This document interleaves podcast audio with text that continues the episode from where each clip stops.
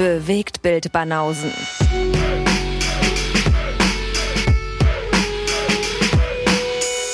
Filme, Kino und Serien, bis ihr kotzt. Oh, Champs-Élysées. Muss er hier wieder verraten, was bei mir an Mucke läuft. Oh, Champs-Élysées. Ja? Wäre ich da Nachbar und würde hier vorbeilaufen, würde ich denken, was ist das eigentlich für ein Typ, der hier wohnt, ja? Mhm. Gestern Wu-Tang, heute, oh, Champs-Élysées. Genau. Und dann gleich wieder 3-6 Mafia. Und dann Free Six Mafia, genau. Und ich kenne nicht und komme sowieso nicht drauf klar, was hier abgeht. Ist ein bisschen wie meine Poker-Playlist, die ist auch sehr unberechenbar.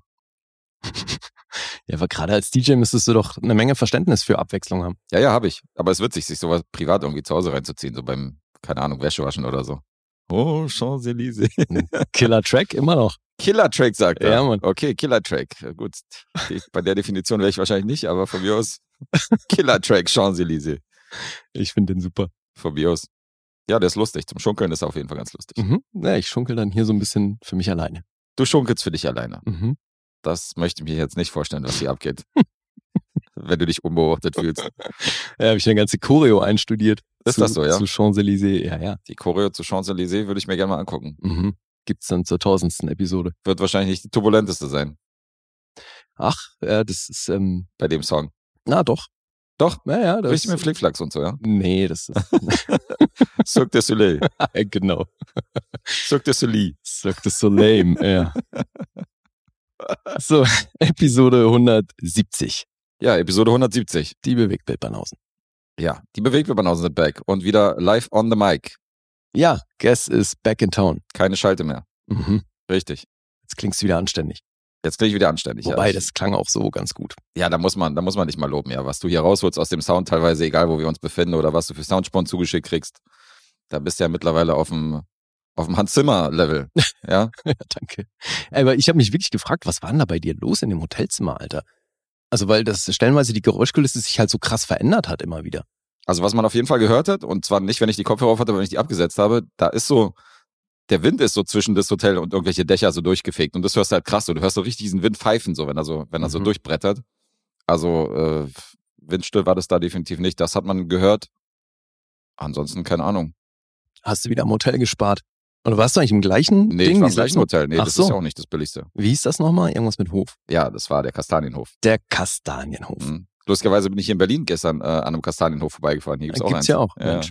Das ist ein Franchise. Hätte ich gar nicht, genau, hätte ich gar nicht so weit fahren müssen, um im Kastanienhof äh, eine Nacht zu verbringen. Gibt's eigentlich in Berlin nicht auch eine Menge Pokerturniere oder warum fährst du für immer nach Tschechien? Äh, Im Moment gibt's tatsächlich noch keine Corona-bedingt. Die haben die teilweise Ach wieder so. äh, losgetreten, aber ein Pokerturnier ist ja nicht gleich ein Pokerturnier. Also das sind ja so eine so eine Popelturniere in der Spielbank, wo irgendwie 80 Hansels dann am Tisch sitzen und äh, Okay. da hast du halt 3000 Leute und eine Garantiesumme von einer Million. Also Mhm. die WPT ist schon was anderes als so ein Tagesturnier in so, einer normalen, so einem normalen Casino. Ja, aber wundert mich, dass die nicht auch mal in Berlin ausgerichtet werden. Es gibt ein größeres Turnier hier, die AAA heißt, die ähm, Triple du, A. genau, ja, so heißt es tatsächlich. Und da hast du 500.000 garantiert, was auch schon ein sehr gutes Turnier ist. Also das ist so ein Turnier in Berlin, wo die Leute ab und zu mal angereist kommen. Aber ähm, das fand mal zwei bis dreimal im Jahr statt. Aber seit Corona halt auch nicht mehr. Haben sie es nicht mehr ausgetragen. Das heißt, also Ach, das letzte okay. Turnier war auch schon vor Corona. Aha. Aber das ist halt so ein, das sind halt also Special Events. So die normalen Turniere, diese Tagesturniere, die kannst du eigentlich vergessen. Und du wirst der Erste und kriegst irgendwie 700 oder so. ach so. Okay. Ja, sind halt nicht viele Teilnehmer. Das sind halt so, weißt du, Ja, ja. statt, statt Cash spielen die Leute halt Turnier. Mhm. Aber gut, ich will ja nicht wieder hier mit Poker, mit Pokerscheiße nerven. Ja, hallo, jetzt informieren wir die Leute mal, wo du warst. Was du so in deiner Freizeit, wobei das fällt ja auch schon fast unter Job. So häufig wie Ja, so ein bisschen, ja, so ein kleiner Nebenjob äh, kann man schon so, kann man schon als Nebenjob bezeichnen. Hat mich gut über die Corona-Phase gebracht. Das ist äh, Ja, geil. mein kleines Hobby. Nebenberuflich. Pokerspieler. Ja. Das macht dich ja auch gut in der Vita. Ist jetzt, ähm, jetzt habe ich drei Jobs quasi mit dem Podcast. Mhm. Für so fleißig hätte ich mich, äh, hätte ich mich niemals gehalten, ja. Wenn ich mich beschreiben würde, versuche ich eigentlich immer den Job zu machen, der am wenigsten Arbeit erfordert. Und jetzt habe ich gleich drei davon. Ja, und aktuell nimmt der Podcast wahrscheinlich immer noch die meiste Zeit davon ein. Ja, wenn du die äh, Recherchen, die Hausaufgaben und die äh, dazugehörigen Filme, die, die wir gucken, noch mit dazu zählst, dann ist das schon, ist das schon gut zeitaufwendig, das stimmt, ja. Ja. Und so gesehen wahrscheinlich auch der am schlechten, schlechtesten bezahlteste. Ja. Heißt aber am schlechtesten bezahlte, so rum. Im Moment ist das auf jeden Fall der, wo noch nicht so viel rumkommt bei uns. Aber zumindest decken wir die Kosten dank unserer Supporter. Apropos, auf die können wir gleich mal hinweisen. Das ist ein ganz guter Übergang. Na dann, Ja. nutz ihn. Ja, wir ähm, sind nämlich auch auf Patreon und Steady zugange. Da könnt ihr uns supporten und die Links dazu findet ihr in den Linktrees. Da gibt's dann verschiedene Pakete, Mhm. je nachdem, wie viel Geld ihr uns beisteuern wollt. Und dafür gibt's natürlich auch Gegenleistungen. Und das geht sogar so weit, dass ihr uns Auftragsfilme beisteuern könnt. Und davon, ja, die bringen wir dann jeden Monat. Genau. Und wir machen auch Sonderepisoden, die nur bei Patreon und Steady zu hören sind, jeden Sonntag. Ja. Da kriegt man noch mal ein bisschen Nachschlag und Losfilme und so weiter und so fort. Mhm. Ist nicht die einzige Art und Weise, wie ihr die Banause unterstützen könnt, weil im Moment machen wir natürlich alles noch umsonst und for free. Wir werden nicht bezahlt für den vielen Output, den wir hier rausboxen. Ihr könnt auch unabhängig von Patreon und Steady uns gerne was rüberschießen, weil wir haben auch eine PayPal-Adresse, die läuft über bewegtbildbanausen.gmail, Ja, Ad vielleicht. äh, at, Entschuldigung, at gmail.com. Ja. Und ähm, da könnt ihr uns auch gerne den einen oder anderen Beitrag, wenn ihr jetzt sagt, ich habe einen Zehner über oder einen 20 oder einen Fünfer, scheißegal, könnt ihr uns den gerne rüberflanken, äh, nehmen wir gerne an und wenn wir gut gelaunt sind, kriegt ihr vielleicht auch einen Film für den Lostopf dann dafür, je nachdem, ob wir Bock haben, mal gucken. Nur dann. Also auch ohne, äh, ohne Patreon Steady, aber wenn ihr sagt, ich habe hier was über, will dann nicht jeden Monat irgendwie zahlen, ist auch kein Thema. Und wir haben Merch. Das heißt, wer Bock hat, bewegt Banausen Shirt am Leib zu tragen oder ein Hoodie, gerne mal anfragen, da haben wir verschiedene Farben und verschiedene Größen. Und das hilft uns natürlich auch. Das sind so alles äh, Möglichkeiten, wie ihr uns unterstützen könnt. Naja, also an Merch verdienen wir aktuell nicht wirklich was. Aber das ist ja auch egal. Das ist auf jeden Fall auch eine Unterstützung. Und zumal wir freuen uns ja, Ja. auch, wenn Leute Bock haben, mit unserem Logo durch die Gegend zu rennen. Ja, Logo. Und wir, Unfreiwillig, aber ja, Ah, okay. ist mir dann auch aufgefallen, ja. ja. Äh, nee, zumal wir haben dahingehend auch schon ordentliches Feedback bekommen. Also die Hoodies, die scheinen dann doch den Qualitätsstandards zu entsprechen, die wir uns vorgestellt haben. Ja, wir haben ja dann, haben wir ja schon erzählt, dass wir so zwei, drei ausprobiert hatten. Wir hätten Hoodies verkaufen können, die 10 Euro oder 15 Euro billiger wären. Aber die Quali wäre halt auch beschissener. Und Ja, das hat uns nicht so gefallen, da richtig. standen wir nicht zu. Und das war dann so, ähm, da hätten wir zwar preislich was machen können, aber da haben wir lieber gesagt, lieber Qualität und dann mal 10, 15 drauflegen. Und dafür haben wir auch geile, geile Sachen. Ja, weil das einfach ungeil ist, wenn die nach dem dritten Mal waschen auseinanderfallen. Naja, oder auch die Optik, die Farben und so. Das sieht schon, Ja, ja. ist schon, schon ein gutes Ding, was wir jetzt, Ja. wofür wir uns entschieden haben. Ja, hat bei mir auch schon diverse Wäschen überlebt. Also so gesehen könnt ihr das machen. Sehr gut. Also auch das ist eine Art, uns zu supporten, genauso wie uns zu bewerten bei Spotify. Ähm, ihr hört sowieso die ganzen Folgen, dann könnt ihr mal oben kurz mal auf die Sterne klicken oder bei iTunes mal einen kleinen Text schreiben. Äh, bei YouTube könnt ihr uns abonnieren, da sind wir unterwegs. Da haben wir zum unserem Oscar-Stream haben wir da zum Beispiel auch hochgeladen, Mhm. ähm, den wir mit Tom aufgenommen haben, den aber nachträglich nochmal, könnt ihr euch den da reinziehen. Ja, da gab's uns ausnahmsweise mit Gesicht. Da gab's uns mit Gesicht. Also egal, wo ihr guckt oder wo ihr nicht guckt, überall abonnieren und Daumen hoch, äh, schadet schon mal nicht. Egal, auf welche Art und Weise ihr uns da konsumiert. Und deswegen erstmal großen Dank an die, die es schon gemacht haben.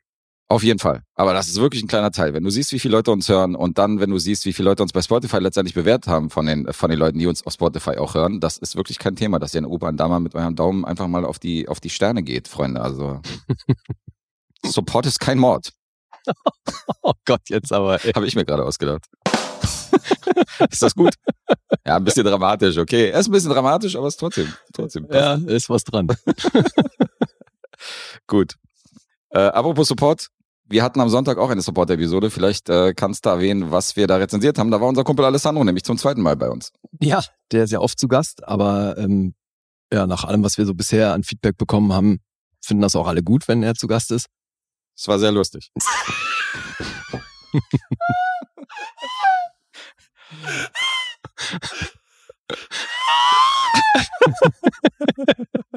ja, nein, da wurden keine Ziegen geschlachtet. Es war tatsächlich, äh, Nee, es war lustig. das war lustig.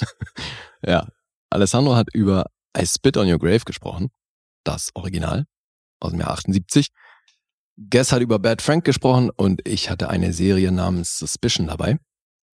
Das Mhm. gab's alles in der letzten Support-Episode. Ja. Die 97 war das, oder? Mhm. Ja, also wer supportet, auch hier nochmal vielleicht die Anmerkung, weil da gab es auch die eine oder andere, das eine oder andere Missverständnis. In dem Moment, wo ihr Supporter werdet bei Patreon und Steady, könnt ihr sämtliche Support-Episoden auch nachhören, die da drin sind. Das ist nicht so, dass ihr erst die hören könnt, die dann irgendwie erscheinen, nachdem ihr Supporter geworden seid, Ach so, ja. sondern alle anderen, die auch schon davor äh, hochgeladen sind, ihr habt vollen Zugriff dann darauf. Ja, stimmt, das machen manche Leute anders. Ja, ja, das kann man auch einstellen, dass Ja. es so ist, dass man halt nur die zukünftigen Sachen irgendwie äh, kriegt. Das ist bei uns nicht so. Ja, wir sind da ganz großzügig. Ja, ja. und die können mit den anderen Paketen, also mit den höheren Paketen, könnt ihr natürlich auch alles, alles kriegen, was da drunter ist. Also los, äh, Tabelleneinsicht und was so alles gibt. Bei der Tabelleneinsicht seht ihr übrigens auch, welche äh, Filme gerade im Lostopf drin sind, welche wir gezogen haben, also welche demnächst zum Beispiel rezensiert werden. Mhm. Auf einem zweiten Reiter, das sind so alles Sachen. Ja, und vor allem auch, was wir so an Punkten vergeben haben. Ich muss da selber Mhm. immer wieder reingucken, Alter. Ich vergesse das regelmäßig. Ja, das stimmt. Ja, die ist jetzt wieder auf dem neuesten Stand. Die habe ich jetzt wieder aktualisiert und die ist jetzt tatsächlich, äh, mache ich ja dann alle zwei, drei Wochen. Das mache ich jetzt nicht unbedingt nach jeder Episode. Apropos, ich habe da neulich auch was nachgetragen, weil ich habe einen Film geguckt, den du hier mal rezensiert hast. Mhm. Masterminds.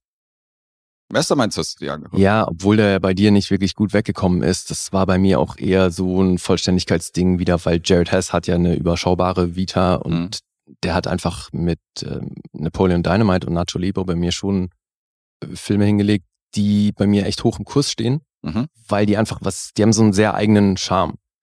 Und das finde ich halt so krass. Masterminds hat nichts davon. Nichts. Das stimmt, ja, die ist sehr konventionell. also eben, das Die ist, Komödie. das ist halt wirklich wie so ein schlechtes Horrible Bosses oder also halt wie so eine typische Hollywood-Komödie, Mhm. aber halt noch nicht mal geil. Aber okay war die, oder? Wie viele Punkte habe ich da gegeben? Sechseinhalb. Sechseinhalb, ja, wollte gerade sagen. Also Ja. man kann die schon irgendwie gucken. Was ich so krass finde, ist, es ist so unausgegoren, was so das Humorlevel angeht. Weil einerseits geht's dann so in die übliche Fäkalrichtung, wenn er da halt irgendwie in, in den Pool schurzt. Mhm. Dann ist aber vieles auch so mörderharmlos und dann finde ich es auch so krass, dass diese ganze Romantik-Komponente, die das ja noch hat, was ja sonst, was er ja sonst echt kann, ne, dieses schräge Comedy, aber trotzdem mit sehr viel Herz. Mhm. Und hier diese Herzkomponente, die ist hier für mich auch quasi gar nicht vorhanden, weil für mich, obwohl ich beide, Kristen Wiig und Zach Galifianakis echt mag, das Ding zwischen den beiden funktioniert für mich irgendwie nicht und Mhm. wird dafür aber auch zu viel bedient. Also ich fand den wirklich sehr durchschnittlich. Ich, Aber die Rolle von Jason Sudeikis war ein ziemliches Highlight, fand ich. ja, klar. Ja, ja, der ist cool. Wobei auch da wieder, also da Logiklöcher noch und nöcher, das äh, Hey. MC Lee in the house. ja, genau. Logiklöcher noch und nöcher. Nee, also der hatte schon ein paar lustige Momente, aber ich bin hier bei sechs. Ich fand den schon echt irgendwie lame. Bei sechs, naja gut, okay. Das ist ja noch einigermaßen versöhnlich. Ist jetzt kein Verriss. Nee, nee, nee, das geht schon, aber ja, eben. Gemessen Ja. an seiner Vita echt harmlos. Ja, da habe ich auch noch was hinzuzufügen, wo wir gerade bei unserer Tabelle sind. Wir haben unsere 2000. Rezension verpennt. Wirklich? Das war meine spektakuläre Bad Frank Rezension von, äh, von dem 80.000 Budgetfilm. Das Ach, jetzt aus der 2000. Supporter-Episode. Das war aus der Support, Supporter-Episode. Das Oh war die Mann, 2000. dabei Rezension. Hast du noch echt darauf hingewiesen, dass wir jetzt runterzählen sollten? Ich habe Und uns genau, ich habe noch gesagt, so ja, noch 15, dann haben wir die 2000 voll. Und dann hast du noch irgendwie, äh, hast du gesagt, ach cool, irgendwie sowas, lapidar. Und dann Ja. haben wir mit Alessandro aufgenommen und hier links und rechts. Und jetzt habe ich mal die Tabelle gemacht und dachte so, okay, das war die 2000. Ja, aber geil. Dann ist das zumindest aus meiner Perspektive aufgegangen, weil ich wollte ja, dass du die 2000. machst. Stimmt, weil du die 1000 gemacht hast. Das ist äh, unfreiwillig aufgegangen. Ich habe nicht mitgezählt, aber ja, ich hatte dann die 2000 und vielleicht machen wir dann die 3000 zusammen. Das war dann tatsächlich ein verhältnismäßig unspektakulärer Film für die 2000. Ja, so sind wir halt. Understatement. Ja.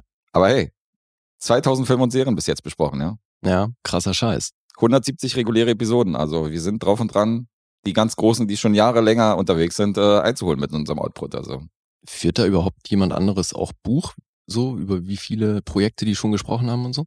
ja, projektemäßig weiß ich nicht, aber allein schon von den Episoden her ist das ähm, Ja, ja, klar. Ist das schon eine schöne Summe. Also da kommt einiges zusammen. Ich meine, die Jungs von Nerd Talk, die sind glaube ich bei 300 so Ende vier, also so kurz vor 400, 380 oder so. Mhm. Aber die machen halt auch seit 2007, 2008. Ja. Also insofern Mhm. Und ich glaube so direkt, dass man die Filme noch einzeln aufführt in Tabellen, das machen sowieso wenig Podcasts, dass die da so, dass die das so protokollieren und da Tabelle führen. Sondern viele besprechen ja dann die Filme, die die gesehen haben in irgendeiner Episode und nehmen dann die nächste Episode auf und so. Mhm. Da wird gar nicht so Buch geführt wie wir. Okay, aber das also würde bei mir halt echt nur funktionieren, wenn ich immer nur neue Sachen rezensiere. Also Naja, um, um sicher zu gehen, dass ich den nicht schon hatte. Ach so, du würdest den dann einfach nochmal besprechen. Ja gut. Nein, ich meine nur, dass ich könnte dann nur verhindern, dass ich Dinge wiederhole, indem Mhm. ich halt immer nur neue Sachen rezensiere. Deswegen Ja. frage ich mich, ob die das halt auch so machen. Aber die, die nehmen die Filme auch nicht so auseinander wie wir. Mit den ganzen, also wer jetzt äh, Drehbuch geschrieben hat, die ganzen Fun Facts, die Hintergründe von den Dreharbeiten und so. Deswegen wäre es halt bescheuert, wenn du das Ganze nochmal, was ich gesagt habe, nochmal wiederholst. Wenn es jetzt aber nur so ein Podcast ist, der zum Beispiel die eigene Meinung so wiederbringt, so wie sie den Film fanden und dass der zu lang war oder dass das und das scheiße war, dann kann man theoretisch dann, wenn die zu dritt den Podcast machen und einer guckt denselben Film dann nochmal ein Jahr später, Mhm. erzählt es dann aus seiner Perspektive, dann ist es ja quasi nicht so ein Rezensieren wie bei uns. Deswegen wäre es da wahrscheinlich nicht tragisch, wenn einer den, Und du glaubst, schon Film bringt. und du glaubst, schon das ist hat. so bei denen? Ja, ja. Bei den so. anderen Podcasts ist es auch so. Ah, okay. Ja, gut, ist ein anderer Ansatz, aber Ist ein anderer Ja. Ansatz, richtig. Aber Ja, da wir heute ist auch viele, viele Facts bringen und so, ist das halt, ähm, macht es halt keinen Sinn, dass, dass der von uns beiden irgendwie vereinzelt rezensiert wird. Deswegen ist schon ganz gut, dass wir da Buch führen. gut. Okay. Fangen Ja. wir an. Fangen wir an mit der 2001. Rezension. ich habe die große Ehre. Ach stimmt, du hast, warst du auch der Letzte in der 97? Das weiß ich gar nicht mehr. Ja, ja, klar. Ich war der Letzte. Es war die äh, dritte und 2000. Rezension. Das war tatsächlich die, Okay. die letzte Rezension. Insofern fange ich jetzt mal äh, direkt mit 2001 an. Mensch. Vielleicht kannst du also sprach Zarathustra mal ans Mikrofon summen, wenn ich hier die Mhm. 2001 hier gerade mache. Ja, aber wirklich, es ist eine neue Epoche, die hier anbricht. Eine neue Epoche. Ich bin ein bisschen aufgeregt hier. Jetzt muss ich, äh, muss Ja, jetzt ich ein muss bisschen sitzen. delivern, oder? Das Aber kann hallo. jetzt nicht in so eine Eierrezension hier bringen und Nee. rumstammeln. Und hoffentlich nicht nochmal so ein Bad Frank. Nee, Bad Frank ist es nicht. Es ist ein bisschen besser. Ein bisschen besser. Aber ich habe im Zuge von Bright, was jetzt auch kein gutes Beispiel ist, weil der war auch nicht so doll, Mhm. habe ich jetzt mal einen weiteren großen äh, Netflix-Blockbuster abgehakt, den ich schon ewig auf der Watchliste hatte.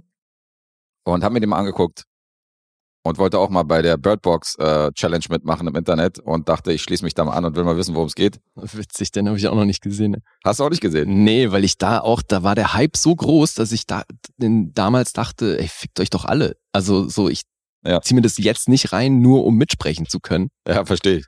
Aber äh, bei mir hat es wenig mit dem Hype zu tun, sondern ich lasse mich dann auch nicht von dem Hype irgendwie anstecken, sondern denk dann so, ja, okay, pack's auf die Watchlist, guckst du irgendwann. Oder halt, wenn mich ein Film extrem interessiert, guckst halt schnell. So, ja, eben. Weißt du, So mache ich das auch, aber halt nicht eben nur, um irgendwo mitreden zu können. nee, das natürlich nicht, sondern es, äh, davon lassen wir uns nicht beeinflussen, sondern machen das dann von uns abhängig. Aber jetzt habe ich gedacht, der Hype ist ein bisschen abgeflacht. Auch wenn ich der Einzige bin, der jetzt noch die Birdbox Challenge macht. Ich bin am Start. Mhm. Äh, Regisseurin Susanne Bier, die denen, die uns auch After the Wedding gebracht hat, das Original wohlgemerkt, das Oh. Remake, da hatten wir äh, das Vergnügen, das zweifelhafte Vergnügen, den in der Sneak Preview gesehen zu haben. Ah, Das war der mit Julian Moore, ne? Diese- das war der mit ja. Julia Moore und Michelle Williams. Den genau. haben wir ja sogar im Kino gesehen, Alter. ja, Mann. Boah. Aber auch wieder ein Film, wo viele sagen, dass das Original tausendmal besser ist, aber ich kenn's auch nicht. Also, kennst du die Vorlage? Nee, wa? Mhm. War doch so. Glaube nicht. Das war ein dänischer Film oder was hast du gesagt? Das? Original ist ein dänischer Film von Susanne Bier gewesen und genau, und wir haben das amerikanische Remake gesehen. Mhm. Ähm, Bird Box war ein internationaler Film von ihr. Und äh, Josh Mailerman, der schrieb das Buch. Adaptiert zum Drehbuch hat das Ganze Eric Heiserer. Das ist wiederum der Regisseur nicht nur von Lights Out, was ein, durchaus ein Horrorfilm ist, der so ein bisschen Parallelen zu Bird Box aufweist. Der Regisseur, wirklich? Äh, Drehbuchautor, so, Entschuldigung. Okay. Der Drehbuchautor von Lights Out, sondern es ist auch der Drehbuchautor von Arrival. Oh, wow. Ja. Geil. Das Ding für Villeneuve geschrieben. Siehst du, da wäre ich nämlich jetzt schon wieder murder intrigued. Weil ich bin jetzt natürlich wirklich auch über diesen Joachim Trier-Film, Mhm. den wir ja beide auch sehr mochten, bin ich auf Eskil Vogt aufmerksam geworden, der Autor, der Mhm. nämlich wirklich die meisten seiner Filme geschrieben hat tatsächlich. Und der hat jetzt nämlich auch selber einen Film gemacht, den habe ich mir reingezogen, war schwer beeindruckt. Schwer beeindruckt. Mhm. Wir sind sehr gespannt. Ja, Ja, bringe ich nächste Woche. Kommt nächste Woche. Oh, hat er hier, hat er hier angeteased. Nicht schlecht. Ähm, okay, du hast die nicht gesehen. Dann springe ich mal direkt in die Handlung ein, bevor ich hier die Rollen auseinandernehme und so, weil der ist tatsächlich ganz gut besetzt. Aber ich erzähle mal erstmal, worum es geht. Erstmal vorab, wir verfolgen zwei verschiedene Timelines in diesem Film. Mhm. Die erste Timeline sehen wir das plötzliche Ausbrechen einer Selbstmordserie auf der kompletten Erdkugel. Aus der Perspektive von Mallory, gespielt von Sandra Bullock. Mhm. Die ist nämlich gerade mit ihrer Freundin unterwegs, sitzen im Auto, scherzen so ein bisschen rum und auf einmal bricht die Hölle aus. Du siehst irgendwelche Autos irgendwo gegenfahren, du siehst Leute von Dächern springen. Dann beobachtet sie, wie ihre Freundin aus dem Auto raussteigt, in irgendwas so reinzublicken scheint. Also die scheint irgendwo hinzugucken und irgendwas zu sehen. Mhm. und läuft halt in dem Moment vor so einem Bus und wird vom Bus halt erfasst und äh, zermanscht. Okay. Und Mallory, also diese Rolle von Sandra Bullock, die weiß halt nicht, was Sache ist, ist halt völlig in diesem Chaos da, äh, wird in dieses Chaos da reingeworfen, wird dann in, ähm, in so ein Haus gelotst und es wird ihr gesagt, dass sie gefälligst auf den Boden gucken soll, dass sie nicht hochgucken soll, dass sie nicht irgendwo hingucken soll, sondern halt äh, Blick auf den Boden, wird dann in dieses Haus rein, reingelotst und in diesem Haus haben sich so ein paar Leute verschanzt. Und dann erfahren wir anhand der Nachrichten, anhand des Fernsehs, der da läuft, du hast auf der ganzen Welt eine Selbstmordserie, dass Leute sich selbst umbringen. Also, Von- und alle. Oder also nee, halt eine, ganze, also das, das ist so ein Massenselbstmord halt. Nicht alle, aber da springen Leute von Dächern, das wird halt in den Nachrichten wird drüber berichtet, dass Leute sich halt haufenweise selbst umbringen. ja, aber es scheint ja jeden zu betreffen, der eben da hinguckt. Richtig. Das hat mit etwas zu tun, was diejenigen dann erblicken. Und das führt dann dazu, dass sie sich umbringen. Ja. Und die, die, die in diesem Haus sich verschanzt haben, die wissen natürlich auch nicht so richtig, was da Sache ist, weil das sind tatsächlich die Anfänge von diesem, von diesem Ausbruch, von dieser Selbstmordserie und von diesem, von diesen Begebenheiten, was dieser Film hier zeigt. Mhm. In diesem Haus befinden sich unter anderem, also erstmal das Haus selber, der Besitzer ist John Malkovich. Okay. Und die Frau, mit der er verheiratet war, die ist schon auf dem Weg irgendwie, weil das war diejenige, die Sandra Bullock in das Haus gelotst hat. Mhm. Die ist aber auf dem Weg zum Haus selber umgekommen. Weil die hochgeguckt hat und so hin und her. Ist, also die hat sich mehr zurück ins Haus geschafft. Er ist ab sofort also Witwer. Ja. Er ein grantiger Typ, nicht besonders vertrauenswürdig, lässt halt ungern auch die Leute in sein Haus so. Also man muss halt wirklich betteln, dass man da reinkommt. Das ist eher so einer, der ähm, eher so ein Misanthrop, der eigentlich keinen Bock hat auf andere Menschen. Aber trotzdem haben sich ein paar Leute in dem Haus verschanzt. Und darunter sind Jackie Weaver, da ist äh, Trevante Rhodes dabei aus Moonlight, Mhm. den kennt man auch. Rosa Salazar aus Maze Runner bekannt. Ähm, Daniel McDonald, Pattycakes. Mhm. Tom Hollander kommt später noch dazu. Little, äh, Little Red Howery ist dabei. Und, Alter, Den mag ich ja. ja, und Machine Gun Kelly.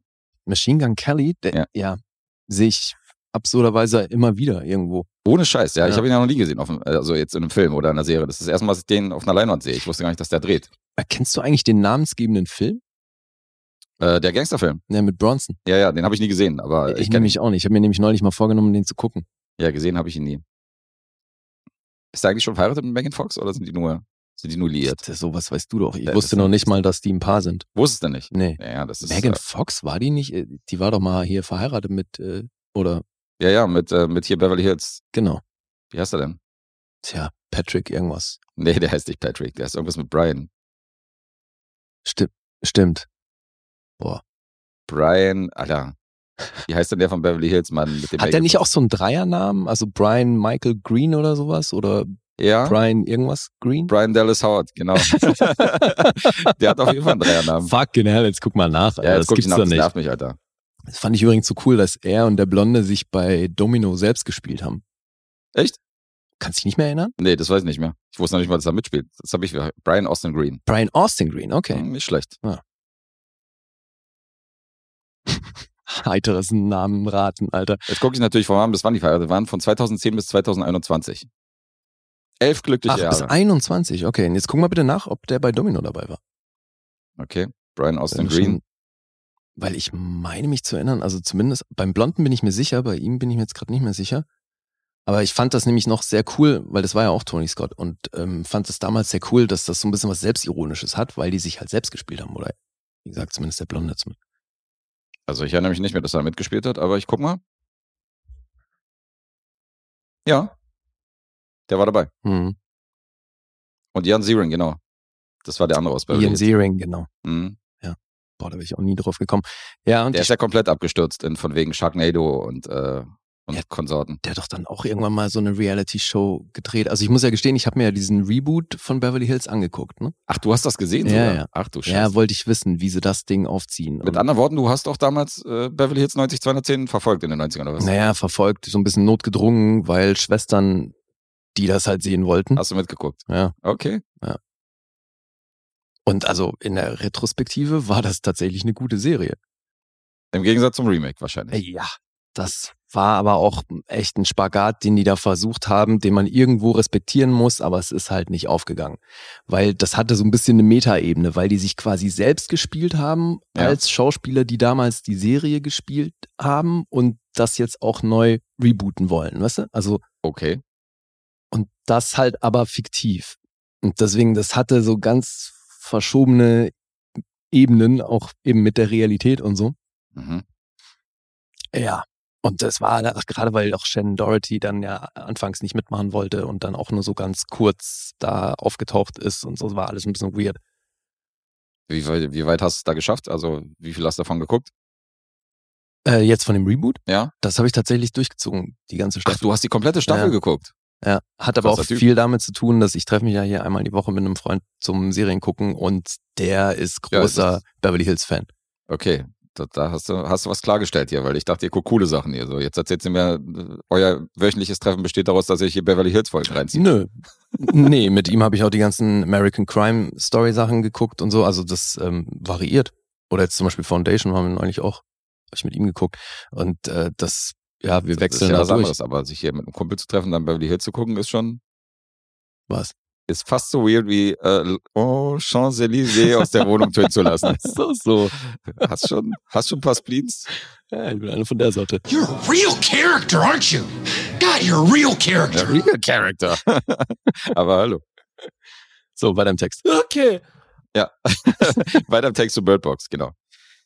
Und die erste Timeline, unsere Leute verstanden es nicht aus und das erste, was sie natürlich machen, einer kommt auf die Idee, dass man vielleicht gefiltert durch eine Kamera oder durch ein iPhone oder in dem Fall zum Beispiel durch die äh, Überwachungsanlage des Hauses doch rausgucken kann, ohne dass was passiert.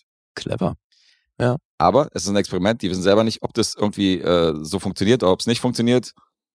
Binden den an einem Stuhl fest, dass der nicht irgendwie, selbst wenn er da reinguckt und es geht halt schief, dass der sich nicht selber irgendwas antut.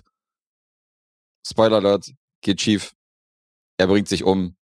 Also durch die Kamera, durch den Filter, funktioniert nicht.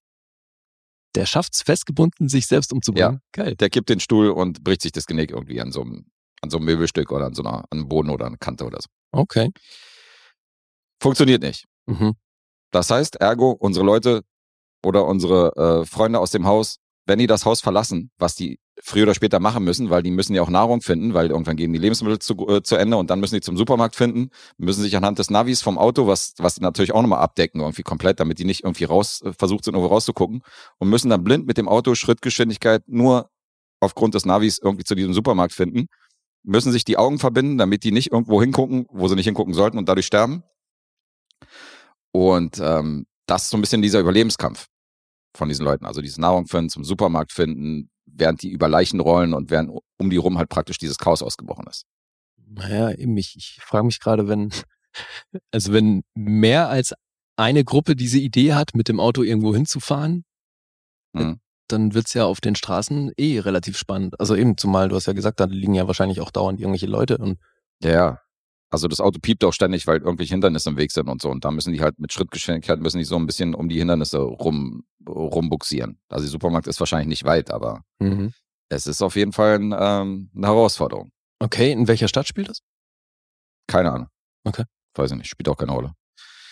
Äh, also diese Pandemie, das wird halt gezeigt im Fernsehen, dass die halt weltweit äh, hat man mit diesen Problemen zu kämpfen oder mit diesen, Mhm. mit diesem unerklärlichen Phänomen, was mich übrigens an The Happening erinnert hat, weil The Happening war keine gute Assoziation, weil da ging es auch um so eine Selbstmord, äh, um so einen Selbstmordausbruch, Stimmt, dass die ja. Leute von den Dächern gesprungen sind. Ja. Und dann dachte ich so, oha, dass ich, äh, dass bei mir Vibes an The Happening äh, wach werden, ist auf jeden Fall nicht sehr vorteilhaft. Mhm. Und dann gibt es eine zweite Timeline. Diese zweite Timeline, Timeline springt fünf Jahre, ach so, vielleicht was wichtig ist zu diesem Zeitpunkt. Mallory ist schwanger, Das ist die Hauptfigur. die Hauptfigur von Ja. Sandra Bullock. Das wäre vielleicht noch zu wissen. Das wäre vielleicht noch äh, wichtig zu wissen, weil die ist hochschwanger, als sie in dieses Haus gekommen ist. Mhm. Jetzt springen wir fünf Jahre später in die Zukunft und wir sehen Mallory, Sandra Bullocks Rolle, wie die mit zwei Kindern auf einem Fluss einer bestimmten Destination ähm, entgegenschwimmt. Okay. Und ähm, Auf dem Boot oder was? Oder? so ein kleines Ruderboot. Ach so. Sie rudert praktisch auf diesem Ruderboot. Die Augen von ihr sind verbunden, die Augen von den Kindern sind verbunden. Das heißt, diese Gefahr ist immer noch da. Alter. Mit dem Unterschied, Fünf Jahre lang, okay. mit dem Unterschied, dass sie sich den Umständen so ein bisschen äh, angepasst hat Ja. und hat ihr Verhalten so ein bisschen adaptiert. Hat zum Beispiel so eine, ähm, so eine Angelschnur an, am Gürtel. Mhm. Wenn sie halt an Land geht, um irgendwo Lebensmittel zu finden oder so, dann weiß sie genau, wie weit sie jetzt gelaufen ist, findet anhand dieser Schnur halt mit verbundenen Augen halt wieder zurück und Mhm. so. Das heißt, sie hat so ein paar, ähm, hat so ein paar Sachen da draus gefunden. Die Kinder haben so eine Klingel, dass sie klingeln können, wenn was passiert ist. Ähm, Blinde sind halt hart im Vorteil in dem Szenario, ne? ja, ja, Blinde sind auf jeden Fall hart im Vorteil. Was vielleicht noch wichtig ist, die hat beim, äh, in diesem, als sie in diesen Supermarkt angekommen sind, um die Lebensmittel dann zu finden, hat sie halt einen Käfig gefunden mit drei kleinen Vögelchen drin. So eine kleinen drei Papageien. Mhm. Und im Laufe des Films oder kurz danach findet sie halt raus, dass diese Papageien halt Panik kriegen, wenn diese infizierten Menschen, die, die halt diesen, dieser Gefahr entgegengeguckt haben, Mhm. wenn die halt irgendwie in der Nähe sind. Okay. Dann spielen die verrückt, dann fliegen die im Käfig rum. Das heißt, das ist so ein bisschen ist so eine, ein Alarmsystem. das ist so ein bisschen Alarmsystem, diese Vögel. Und Mhm. deswegen schleppt sie die auch immer mit sich rum. Das ist die sogenannte Birdbox, weil sie hat später so eine Schachtel, wo Ach. diese drei Vögelchen drin sind und die sind auch im Ruderboot noch mit drin. Okay. Ja. Mhm. Und wir wissen nicht, oder ich will nicht verraten, Boah, das heißt, diese Vögel leben auch seit fünf Jahren in der Kiste. Ey. die leben in der Kiste, ja. Alter, seit Ewigkeit. Mhm. Richtig. Und äh, jetzt verfolgen wir praktisch fünf Jahre später unsere Heldin, wie die mit diesen beiden Kindern, wer das zweite Kind ist übrigens, also das eins ist, eins davon ist ihr leibliches Kind, ihr Mhm. Sohn, und wer die Tochter ist, darauf kommt man auch relativ schnell, weil es gibt eine weitere schwangere Person in dieser Gruppe, in diesem Haus. Insofern, Okay. wenn man da eins und eins zusammenzählt, weiß man, okay, das zweite Kind wird wahrscheinlich Von der, von, von den anderen sein. Und das sind so die beiden Timelines. Einerseits in dem Haus von John Malkovich, dieser Überlebenskampf. Andererseits fünf Jahre später, wo will sie hin? Was macht sie? Die Welt muss immer noch mit dieser Gefahr leben und Population ist natürlich komplett gesunken. Du hast kaum noch Menschen. Das ist so Mhm. Walking Dead Szenario. Du siehst nur vereinzelt irgendwelche Menschen und Frage ist, sind die infiziert, sind die nicht infiziert? Und auf jeden Fall darf man nicht irgendjemand ins Gesicht gucken oder irgendwie geradeaus gucken, weil diese Gefahr um einen rum ist immer noch da. Und ich will jetzt natürlich nicht verraten, was es ist oder worauf das hinausläuft. Aber ähm, sie Wird- kommuniziert mit den Kindern halt zum Beispiel unter einer Decke auf diesem Boot. Mhm. Das heißt, sie sagt jetzt, okay, Konferenz und dann zieht sie halt so die Decke über den Kopf mit ihren Kindern, dann, um dann mit den Kindern irgendwie zu kommunizieren und denen was zu sagen. Und dann nimmt sie dann diese Augenbinde auch ab. Da nimmt sie die Augen Okay. ab, richtig. Da geht's. Verstehe. Wurde denn auch mal irgendwie erklärt, ob es da ein Zurück gibt, wenn einer mal irgendwo hingeguckt hat und dann Nee. infiziert ist, ob man den da wieder rausgeholt bekommt? Nee, nee, den kriegst du nicht mehr rausgeholt. Der ist verloren. Okay, krasser Scheiß. Der Mhm. ändert dann auch so die Pupillen so zombie-mäßig und dann äh, Dann war's das. sein eigenes, sein einziges Ziel ist dann, sich um, umbringen zu lassen. Also sich, sich selber um, Ja. umzubringen. Okay, krass. Ja. Das klingt erstmal alles sehr cool. Ist eine interessante, ist eine interessante Prämisse auf jeden Fall. Mhm. Ähm, ich bin dann doch überrascht, dass der mich ganz gut unterhalten hat, weil ich habe auch hier nicht viel Gutes gehört und habe halt von vielen Leuten gehört, dass sie den nicht mögen. Ach echt? Also du hast natürlich öfter diese Horrorfilme oder diese, diese Gruselfilme, die so ein bisschen auf bestimmte Sinne äh, bei Lights Out ging es ja um Blindheit, weißt du, und dann hast Ja. du bei äh, Quiet Place ganz Klar. groß so, weißt du, Mhm. wo du natürlich, wo es um die Akustik geht. Ja. Und hier hast du halt dieses von wegen, man darf nicht, man darf halt nicht gucken, so, weißt du, du bist halt, Mhm. Also entweder bist du blind oder du äh, bist halt in Lebensgefahr. Das sind halt die beiden Varianten. Ja. Und ähm, Aber eben, also ich finde ja Quiet Place, nach allem, was du so erzählt hast, klingt das auch nach einer sehr interessanten Prämisse. ja, aber von der Qualität ist er nicht ganz da. Also geht in die Richtung, Okay. von der Prämisse, erreicht aber nicht, nicht ganz die Qualität von Quiet Place. Wobei mich die Anfangsszene von Bird Box natürlich extrem erinnert an den Anfang von Quiet Place 2. Weil da wird der Ausbruch dieser Geschichte ja gezeigt. Die ja, Anfänge. Ja, meintest du. Wo sie halt Mhm. mit dem Auto durch die Gegend fährt und so. Ja. Und das ist hier definitiv auch dieses Chaos, wo halt gezeigt wird, wie, wie das Ganze überhaupt losgeht. So diese Gefahr, die sich dann irgendwie etabliert hat. Mhm. Und das ist schon, da ist schon eine Parallele. Äh, ist, ein, ist ein guter Film, aber hat auch ein bisschen Leerlauf. Also ist vom Pacing auch nicht immer ideal. Und ähm, hat natürlich große Schauspieler. Also ist hier John Malkovich mit, mit Machine Gun Kelly in einer Szene zu sehen, ist, Das ist, ist auch verrückt. Wirklich weird. Ja, also- das ist extrem weird, weil wir haben einen extrem Charakterdarsteller mit, mit irgendwie, mit einem Nachwuchsrapper. Mhm. Schon hart. Aber du hast es selbst erwähnt, großer Hit für Netflix gewesen. Laut eigenen Angaben, wo du ja nicht weißt, was kannst du glauben davon, wurde der Film 89 Millionen Mal gestreamt im ersten Monat. Das ist schon eine ordentliche Zahl. Und äh, was hier noch erwähnt sei, Was halt auch nur heißen kann, dass der einmal angeklickt wurde. Ne? Das muss ja nicht bedeuten, dass Genau. den zu Ende geguckt genau, haben. das muss nicht heißen, dass der komplett gehuckt wird, aber der wird wahrscheinlich schon da, äh, also war schon ziemlicher Erfolg, denke ich mal. So Ja, ja, das eben. Also den Hype hat man ja mitbekommen. Richtig, eine Hype haben wir mitbekommen. Äh, wie immer, super Score von Trent Reznor. Er allerdings Ach. fand, äh, fand seine Musik diesmal verschwendet, weil er der Meinung ist, dass die im Film viel zu leise abgemischt ist und er meinte, er hätte sich komplett die Musik klemmen können, weil man die sowieso kaum hört. Ist kein Tenet, ja. Nee, ist kein Tenet. Das ist wahrscheinlich das Gegenteil von Tenet. Also er fand's, er war nicht so zufrieden, wie seine Musik hier eingesetzt worden ist. Ah, der Score war doch auch von ihm, oder? Tenet? Ja. War das Nee. nicht so? Nee, Tenet war nicht von Trent Reznor. Tenet war von, äh, von hier, von Mandalorian Guy, von äh, Ach, dieser. Görensen, oder? Ja, ja, genau, das kann. Von dem das Tenet. kann sein, ja. Dachte, du meinst jetzt nur von der Lautstärke, dass es da, äh, dass es da ein Kontrast Ja, ja, ist. das Weil auch, klar. Das, das ist auf jeden Fall. Mhm. Nee, nee, von ihm war das nicht. Okay, aber du, du Trent Reznor war hier, hat, hat die letzten Pixar-Filme alle gemacht. Ja, ja, ja. Solo, und sowas, so. ja. Mhm. Aber du äh, mochtest den Score? Ja. Okay. Ich fand den Score ganz gut. Also gerade so bei, bei Horrorfilmen fällt mir auf, dass der Score ein bisschen zu viel aufdreht oder ist der hier ist halt relativ unauffällig und orga, äh, organisch und passt sich gut in die Szenerie rein.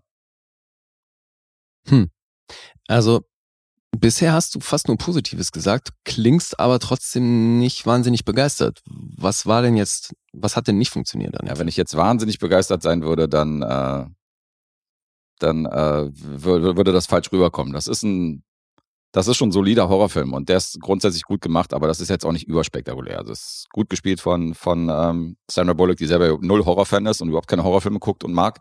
Okay. Deswegen hat sie erst ihren zweiten Film aus dem Genre irgendwie gedreht.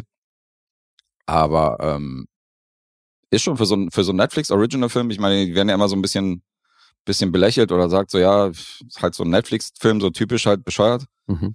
Aber ähm, das ist ein, das ist schon ein solider Film, den man sich angucken kann. Also ob jetzt im Kino oder auf Netflix, scheißegal, sondern als Film funktioniert er auf jeden Fall. Aber ist jetzt auch kein Meisterwerk. Also er kommt nicht an Quiet Place und die Konsorten ran. Aber Quiet Place hat doch bei dir auch nicht wahnsinnig gut Nee. abgeschnitten, oder? Das ist ja das Ding. Den fand ich jetzt auch nicht so mega wie alle anderen, aber ähm, schon noch eine Nummer besser als Bird Box. Ich weiß jetzt nicht, ob ich punktemäßig, ob das jetzt Sinn macht, äh, weil ich Quiet Place wahrscheinlich weniger Punkte gebe, als ich jetzt Bird Box gebe. Aber ähm, Hä? Ja, ich weiß halt nicht, ob es punktemäßig, weil ich habe nicht geguckt, wie viel ich dem Du, gegeben habe. ich weiß auch nicht, was du Quiet Ich weiß, dass ich. Quiet Place auch verhaltener war als alle anderen. Ich kann mich auch nicht mehr erinnern. Hast du beide Teile besprochen oder? Ja, weil der zweite Teil, den haben wir auf dem Fantasy Filmfest gesehen, da warst du ja nicht bei. Ah ja, okay. Wir haben Und über den, der, der zweite, war der besser oder schlechter als der ich erste? fand den zweiten ein bisschen besser als den ersten. Okay. Ja, das weiß ich noch. Das ist auch noch so eine Sache. Da bin ich komplett konträr zu der allgemeinen Meinung. Hm. Also viele mögen Quiet Place 1 viel mehr als den zweiten. Da gibt's wenig Meinungen, die sagen, dass der zweite besser war als der erste. Da bin ich ja andersrum. Mhm. Ich fand den ersten ja nicht so mega. Und ähm, deswegen glaube ich, dass Bird Box wahrscheinlich punktemäßig besser abschneidet als der erste. Aber ich bin mir nicht sicher, weil ich habe nicht nachgeguckt, wie viel ich Mhm. dem gegeben habe. Aber ist, ein ähnliche, ist eine ähnliche Prämisse Mhm. und ein ähnliches viel. Okay. Aber Sandra Bullock wiederum, ja, soll, sollte ich mir den angucken? Ich bin immer noch unschlüssig. den kannst du dir angucken. Also vor allen Dingen ist es nicht so ein Film, der so mit Jumpscares äh, groß hausieren geht oder so damit lebt, sondern das ist halt so ein bisschen diese, diese Sci-Fi-Variante. Also der ist schon, Naja, weil äh, deswegen ist es eigentlich klingt's für mich sehr interessant. Ja, Wie könnte lange? dir gefallen, aber der hat schon so ein paar, also gerade so diese, diese Hausbewohner, ja, von Jackie Weaver und Rosa Salazar, die sind halt alle so austauschbar. Mhm. Rosa Salazar spielt halt so die kleine, knackige Latina, die sich halt so mit einer Leggings dann auch so streckt, weißt du, und hin und her und dann vom Machine Gun Kelly natürlich beobachtet wird, wenn sie so ihren Arsch ausstreckt und sich so, weißt du, so Mhm. irgendwie an der Spüle äh, so ein bisschen den, den äh, hier, den Buddy dehnt, so. Äh, ja. Tom Holländer kommt halt später dazu, der spielt halt ganz cool, weil du bei dem nicht weißt, okay, der spielt natürlich immer so einen, so einen, so einen Charakter, wo du nicht weißt, der führt irgendwas im Schilde. So, weißt Mhm. er spielt da meistens so einen Naja, zwielichtiger. zwielichtigen Typen. Macht Ja. er hier auch. Wir haben noch einen kleinen Rollen, Sarah Paulson und Prue Taylor Vince. Sarah. Paulson ist auch noch dabei. Sarah Paulson spielt auch mit. Spielt aber nur in einer Rückblende, spielt die praktisch so die, äh, die Partnerin von. Wie verheizt ist das denn, Alter? Das ist super verheizt. Weil das ist wahrscheinlich, also nach allen Leuten, die du aufgezählt hast, ist das wahrscheinlich die beste Schauspielerin im Cast. Ja, die ist mega verheizt. Hast du da gegen, äh, gegen die Oscar-Preisträgerin Sandra Bullock gerade geschossen? Indirekt. Nee, ich finde Sandra Bullock auch gut, aber ich finde Sarah Paulson besser. Okay. Ich halte die für sehr viel vielseitiger. Ja, ist sie auch. Die ist auf jeden Fall eine mega Schauspielerin. Ey, Alter, jetzt, ich guck gerade die dritte Staffel ne, von American Crime Story. Mhm. Impeachment. Und da spielt sie natürlich auch mit. Klar, Ryan Murphy. Logisch. Alter, Seine Muse. ich, also ich habe nach dem Piloten dann erstmal nachgeguckt, ob das wirklich sie ist. Weil das war so ein bisschen nach dem Ausschlussverfahren, weil ich sie nicht gefunden habe in der Folge so. Das muss sie sein. weil sonst, okay, das muss dann Sarah Paulson sein, aber wie krass ist das denn? So verändert, ja. Alter, Maske und Kostüm, vergiss es, ey. Die haben mit dem Kinn irgendwas gemacht und auch, die hat eine ganz andere Stimme und so, das macht sie super. die Aber ist bist so du da nicht, krass, bist Alter. du da nicht immer so auf dieser Nörgelseite, dass du sagst, so, warum nimmt man nicht jemanden, der so aussieht, anstatt jemanden so zu, äh, zu, zu verändern? generell klar, weil ich mir halt denke, dann nimm doch eine Schauspielerin, die so aussieht, aber dann muss sie das natürlich auch erstmal so spielen wie Sarah Paulson, weil das, Ja. die legt da halt einfach immer krass ein vor. Und wie die in ihren Rollen verschwindet, ist unglaublich. Und dann, ich meine, das ist ja auch dieses Ryan Murphy-Ding, der besetzt sie halt in allem. Die ist aber auch super in allem. Ja, ja, klar. Also da, Das ohne Frage. nee, habe ich in diesem Fall gar nichts auszusetzen. Okay. Naja, sonst bist du ja immer hier bei Jared Leto und so. Naja, of weil, Gucci und äh, Colin Farrell, Batman und so. Ja, weil die das dann aber, in den meisten Fällen wird's dann ja auch so zum Hype, dass es halt wichtiger ist, dass die sechs Stunden in der Maske saßen, als dass sie es dann schlussendlich so gespielt haben, dass kein anderer das so hätte spielen können. Und das ist jetzt gerade bei Jared Leto in den wenigsten Fällen der Fall, finde ich. Ah, Colin Farrell finde ich schon sehr, sehr, äh, Der war super. der, sehr super. Also auch wenn Ja. er komplett verändert worden Ja, ist. nee, hat er grandios gemacht. Mhm. Ich finde ja das Make-up, also selbst wenn es sechs Stunden sind pro Tag, das Make-up-Department soll natürlich auch was zu tun haben, ja. Das ja ist ja auch soll man ja auch lobend erwähnen. Natürlich. Ich find's halt schwierig, wenn das zum Aufhänger vom Film wird. Ja, gut. Weißt du, so bei, bei jetzt Gary Oldman, der dann Churchill spielt, wo es Mhm. halt die einzigen äh, Neuigkeiten, die es dann gibt, ist, ja, der musste irgendwie vier Stunden in der Maske sitzen jeden Tag. Ja, super. Aber es ist, äh, das ist, glaube ich, allgemein auch, wenn, wenn ein Schauspieler sich extrem für eine Rolle verändert, dann sorgt das natürlich für interessante Pressefotos. Da sagst du, Alter, hast du hier, hast du gesehen, wie der aussieht? Hier, äh, Mark Wahlberg zum Beispiel Ja, in, diesem, in diesem neuen Film, so, diesen Bierbauch hat und so. Ja. Oder auch Christian Bale für all seine Rollen. Da war es Ja. ja keine Maske. Und sondern- natürlich auch Jared Leto. Ja. So, was dann irgendwie nicht groß erwähnt wird in der Berichterstattung, ist, dass die sich damit halt auch ihren Körper kaputt machen. Ja, der hat ja Gicht zum Beispiel, Ja, er eben. den Attentäter da gespielt hat, den, äh, Von John Lennon. den ne? John Lennon-Attentäter. Das ja, jetzt überleg mal, der Typ. War aber super gespielt. Also das war wirklich mal eine, eine Leistung von ihm, wo ich gesagt habe, das war mega. Ja, aber jetzt ist der, ist der schon 40? Keine Ahnung. Auf jeden Fall noch ein verhältnismäßig junger Typ und hat einfach Gicht, Alter, was sonst für, für äh, Rentner reserviert ist. Ja, klar. Ist hart. Ja, ist auch egal. Ja, muss ja jeder selber wissen, aber ich find's halt schwierig, wenn das irgendwie äh, das einzige Marketing-Tool dann ist, wo es überhaupt nicht mehr darum geht, dass die das auch gut spielen müssen. Und bei Sarah Paulson finde ich das einfach immer unglaublich. Und wenn du jetzt sagst, die ist hier in so einer Rückblende irgendwie mal kurz zu sehen, Ja. dann finde ich das halt wahnsinnig verheizt, weil die ist einfach unfassbar gut immer. Ja, eben. Das ist ja auch das Ding. Ich finde ja, äh, selbst kleine Szenen können ja den ganzen Film tragen. So, weißt du, dieser, dieser Monolog von, ähm, von Michael Shannon in Revolutionary Road oder Mhm. die Rolle von Matthew McConaughey bei Wolf of Wall Street, weißt du, die tauchen zwar in kleinen Rollen auf, Mhm. aber du vergisst sie nicht Ja. nach dem Nachspann. Und hier spielt halt, Sarah Paulson spielt halt, wie gesagt, spielt die Freundin von Sandra Bullock in der Rückblende. Die hat keinen großen Dialog, die wohnt halt einfach nur mit ihr und äh, da wird etabliert, okay, das ist ihre Ex-Freundin gewesen, ihre Ex-Frau. Das ist auch krass, ne, dass sie das macht. Ja, gut. Also wirklich, das wirklich, also das ist schon dieses Verheiz verschenkt. Äh, Sandra Bullock wiederum, möchte ich hier noch erzählen, die wollte halt keine Gucklöcher in ihre Augenbinde haben, weil man aus bestimmten Perspektiven von hinten und so hätte man das natürlich so fingieren können, dass sie ja trotzdem sieht, was sie macht. Mhm. Aber für den Feel des Films und natürlich fürs, äh, fürs Gefühl für diese Szenen hat sie halt immer auf komplett geschlossene. Augenbinden äh, äh, bestanden. Also alles andere finde ich auch aus schauspielerischer Sicht hammerdämlich. Ja, ja, auf jeden Fall. Aber das, äh, das sei hier auch nochmal äh, erzählt. Ja, man hätte es auch anders drehen können. Ich meine, wenn die Schauspielerin halt nur von hinten zu sehen ist, dann hätte sie theoretisch auch, weißt du, man, die hätte ja durchgucken können durch die Augen. Dann, dass sie nicht irgendwo Ja, aber das ist doch wie mit einem Greenscreen oder sonst was auch. Wenn du es umgehen kannst, dass du dir Dinge vorstellen musst, dann, dann nimm das doch an. ja, logisch. Also ich meine, viel anspruchsvoller ist es ja, wenn du irgendwie einen Blinden spielen musst, der aber die ganze Zeit die Augen offen hat. Mhm. Das ist dann natürlich ist ganz anders. Aber wenn du hier eine Augenbinde tragen kannst, ist, warum sollten da Löcher drin sein? Klar. Also sorgt er natürlich dafür, dass sie ständig irgendwo gegengerannt ist und Ja, dass sie sich klar. irgendwie den Zeh eingehauen hat und weiß ich was. Aber gut, da muss man dann, muss man durch. Ja, klar.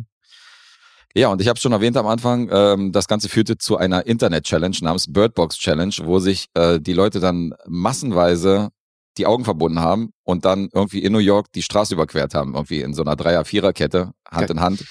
Oder äh, tatsächlich mit verbundenen Augen mit dem Auto irgendwo hin äh, von A nach B gefahren sind. Wirklich. Ja, also so eine Sache.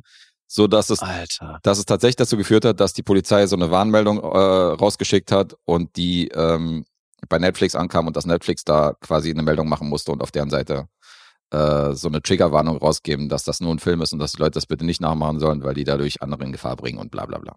Das ist bescheuert. Mhm. Ja, diese Internet-Challenges haben mir vorbeigegangen. Vielleicht äh, mache ich sie jetzt äh, alleine und äh, fahr, fahr zu mir nach Hause hier nach der Aufnahme mit verbundenen Augen mal gucken. Lieber nicht. Die sind echt bescheuert, Alter. Es gab mal so eine soll Waschmittel, das bringen, Alter? es gab mal so eine Waschmittelkapsel-Challenge, wo diejenigen so Waschmittel, so eine Waschmittelkapsel irgendwie essen mussten. Was? Ja, und die wurden dann reihenweise ins Krankenhaus eingeliefert. Ja, logisch. Und das war tatsächlich mal im Internet so eine Challenge, wo die sich dann dabei gefilmt haben, wie die diese Waschmittelkapseln äh, da irgendwie fressen. Okay. Unfassbar. Ja, wird Zeit für eine Selbstmord-Challenge. Ja gut, auch das passt wieder zu Bird Box. Äh, Ja. das wäre auf jeden Fall, äh, das wäre eine Challenge, die würde auch zu dem Film passen. Alter, Alter, fucking Social Media, ey. Ja.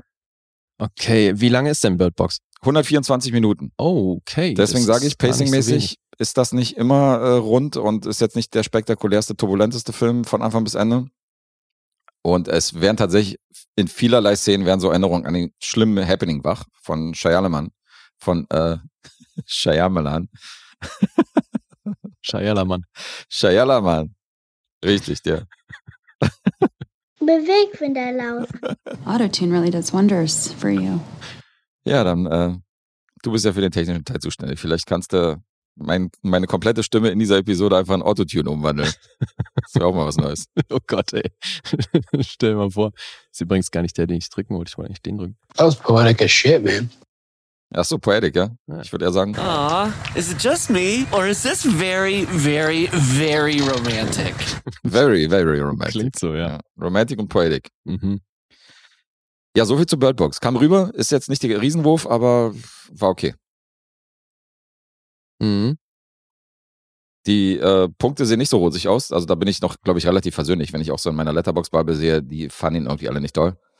Ähm, aber gut, ich habe ihn auch nach Bright gesehen. Das, da war ich wahrscheinlich ein bisschen optimistisch, was meinen Filmgucken angeht, weil das war schon ein mega Reinfall, was ein Netflix-Film angeht. Und hier habe ich einen gesehen, der ist wirklich okay. Ja, aber das kann schon was ausmachen, Vielleicht. was ja. man unmittelbar davor gesehen hat. Das ist Ja. natürlich die Fallhöhe, ja.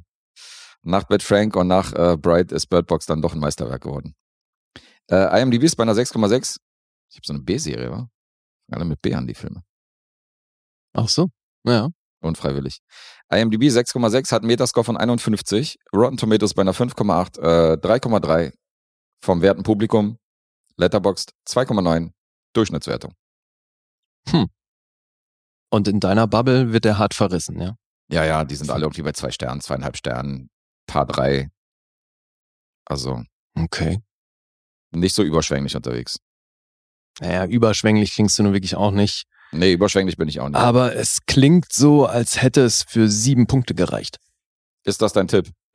Ja, ich schwanke natürlich hart zwischen sechseinhalb und sieben, aber ja, ich sag sieben. Bin ich mal ganz, ganz der Optimist heute. Daumen hoch heißt wohl so viel wie das richtig. Das ist korrekt. Hab schön. getrunken. Tja, Daumen hoch. Nuller Runde für Lee. yay. Läuft. Ja. Ist das schon deine Siegesmelodie? nee, ich hab einfach Bock, den zu drücken, ey. Alright. Mal gucken, was das Punkteraten diesmal bringt, ja? Ach so, ja. Dennis macht ja gerade echt das Lämste der Welt, Alter. Was Der er tippt halt mit Absicht irgendwie äh, sehr spekulativ. Das, was du auch gesagt hast, wo du meintest, so, ja, ich äh, will dich mal gewinnen lassen, du sollst auch mal gewinnen und so. Ich tippe mal irgendwie daneben und so. Ich dachte, so will doch keiner gewinnen, Alter. Das ist doch wie so ein, wenn man gegen so einen äh, Leichtathleten antritt mit einem mit einem gebrochenen Knöchel und dann freut man sich, dass man den überholt hat, oder was? Das ist, äh, so will man nicht gewinnen. Ja, genau. Mit der einen Hand auf dem Rücken. Dennis tippt dann die Support-Episode, wo wir hier mit Alessandro, wir drei Filme, äh, tippt halt über zwei Stunden.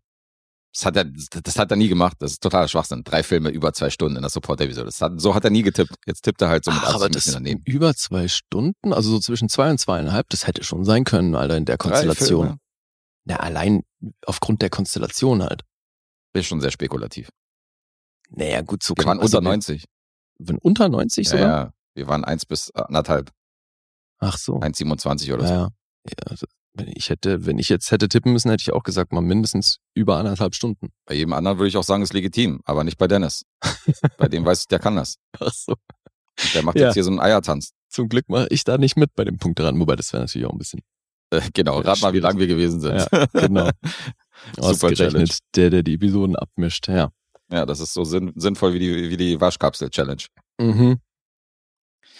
So, kommen wir zu deinem Projekt. Ja, das passt thematisch ganz gut. Okay, geht um Vögel. Nee, aber ist auch so ein Sci-Fi-Thriller Okay. und spielt in einer düsteren Zukunft. finden uns im Jahr 2044. Das ist hier so ein Independent äh, Sci-Fi-Filmchen, Mhm.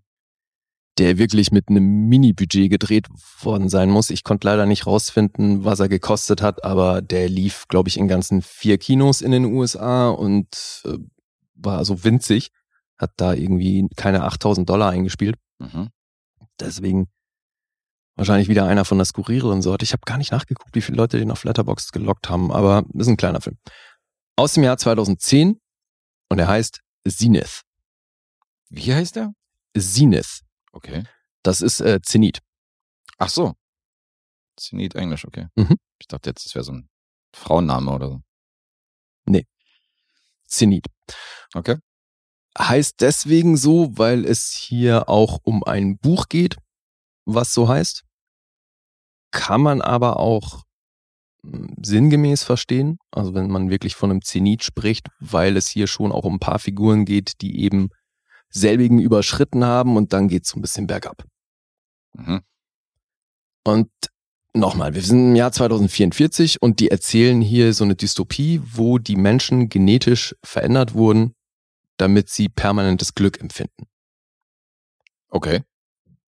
Das hat aber auch so ein bisschen zur Folge, dass die halt dadurch äh, verblödet sind, weil sie äh, in so einem permanenten, ja jetzt nicht Rauschzustand, aber die empfinden halt nur noch positive Emotionen. Klingt schwer Und- nach meinen Crackjahren zwischen dem 20. und dem 26. Lebensjahr, wenn du mich fragst. The Golden Years. The Golden That'll be- Years, ja. ja. ja. weil das klingt ja eben erstmal auf dem Those Papier klingt es ja nach einer guten Idee, ne? Dass das quasi es gibt, du hast halt keine Kriege mehr und sonst was, Mhm. weil weil einfach die Leute genetisch verändert wurden, nur noch Glück zu empfinden. Dadurch, weil die Menschen aber dann nur noch eben Emotionen in die eine Richtung empfinden, wird das andere so ein bisschen vermisst und das ist ja auch irgendwo philosophisch gesehen natürlich das Ding. Glück empfindest du halt auch oder kannst du erst dann schätzen, wenn du den Gegenpart dazu auch kennst. Und der fehlt hier halt in diesem Szenario. Und deswegen gibt es hier die Figur von Jack, Sozusagen, um den Regenbogen zu sehen, muss man erstmal den Regen durchlaufen. so in etwa, Verstehe. zum Thema Poetic as Shit, man. ja, und äh, jetzt geht's um Jack, der in diesem Szenario als ehemaliger Mediziner Drogen verkauft. Mhm. Das sind primär abgelaufene Medikamente, weil die durch, dadurch, dass sie abgelaufen sind und ähm, entsprechend harte Medikamente sind, gibt's auch entsprechend harte Nebenwirkungen. Jetzt haben wir meine Jahre von 26 bis 29 gerade abgehakt. Nach dem Crack kamen die Medikamente. Die abgelaufenen Medikamente, richtig. Hatte ich nicht mehr so viel Geld für Crack.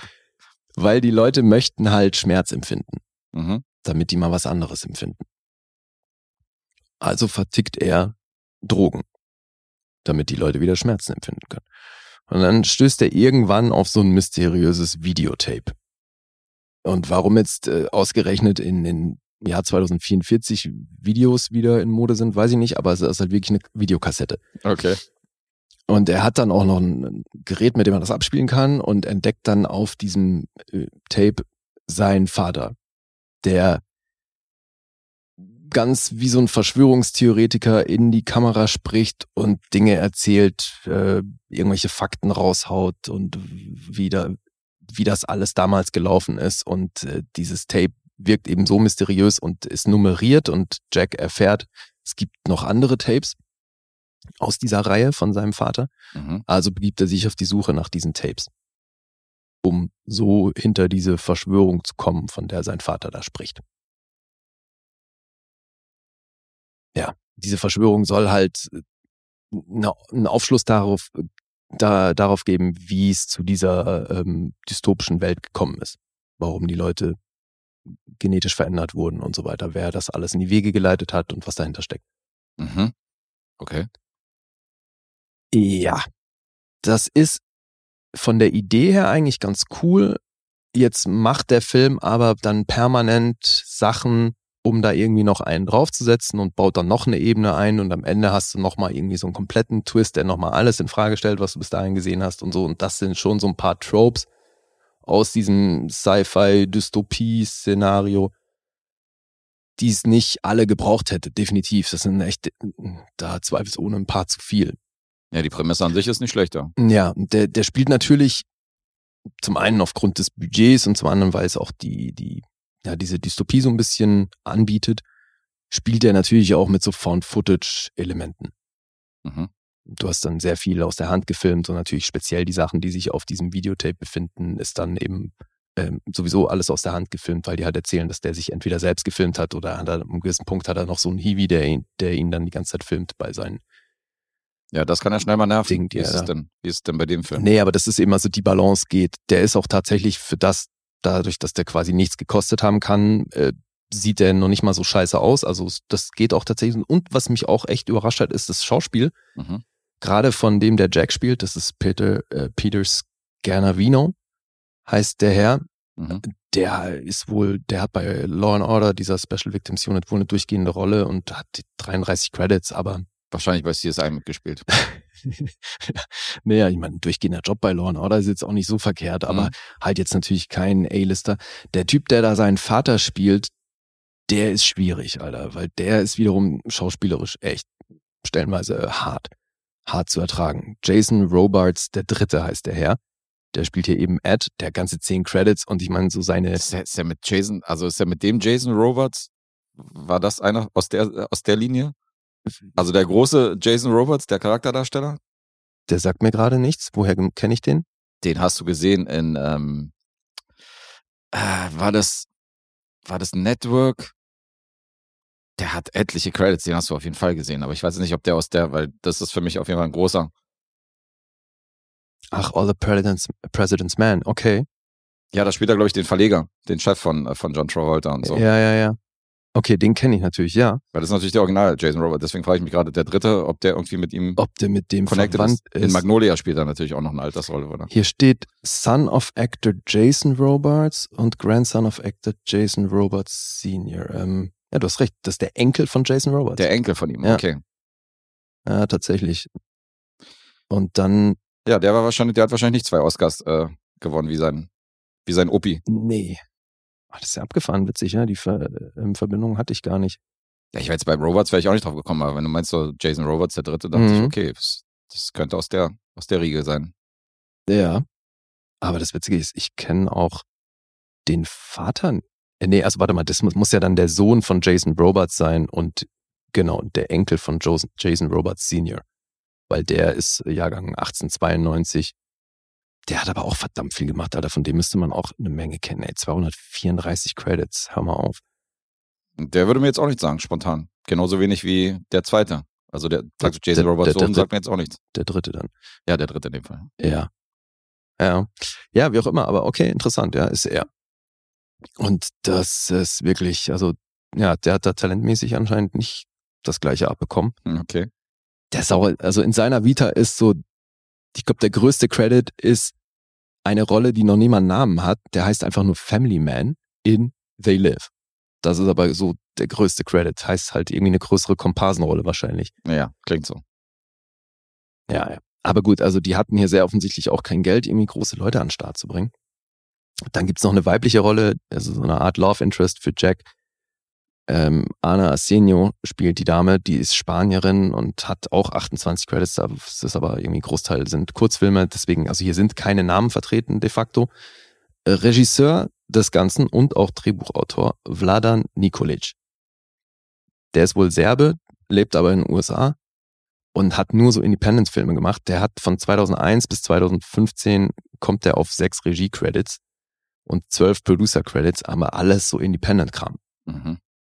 Der scheint auch so ein bisschen aktiv zu sein. Also der, äh, was so, was so äh, gesellschaftskritische Themen angeht und so, der, der scheint sich da einzusetzen und ähm, macht deswegen anscheinend Filme, wo er ja wirklich was erzählen möchte. So, deswegen, also hier kann man schon auch so ein bisschen was Gesellschafts gesellschaftskritisches erkennen, aber pff, äh, ja, diese, also wie gesagt, der Film ist lame, Alter, der funktioniert auch nicht. Das ist echt schade, weil der hat vereinzelt gute Ansätze, aber als Gesamtding kannst du das echt knicken. Mhm. Super schade.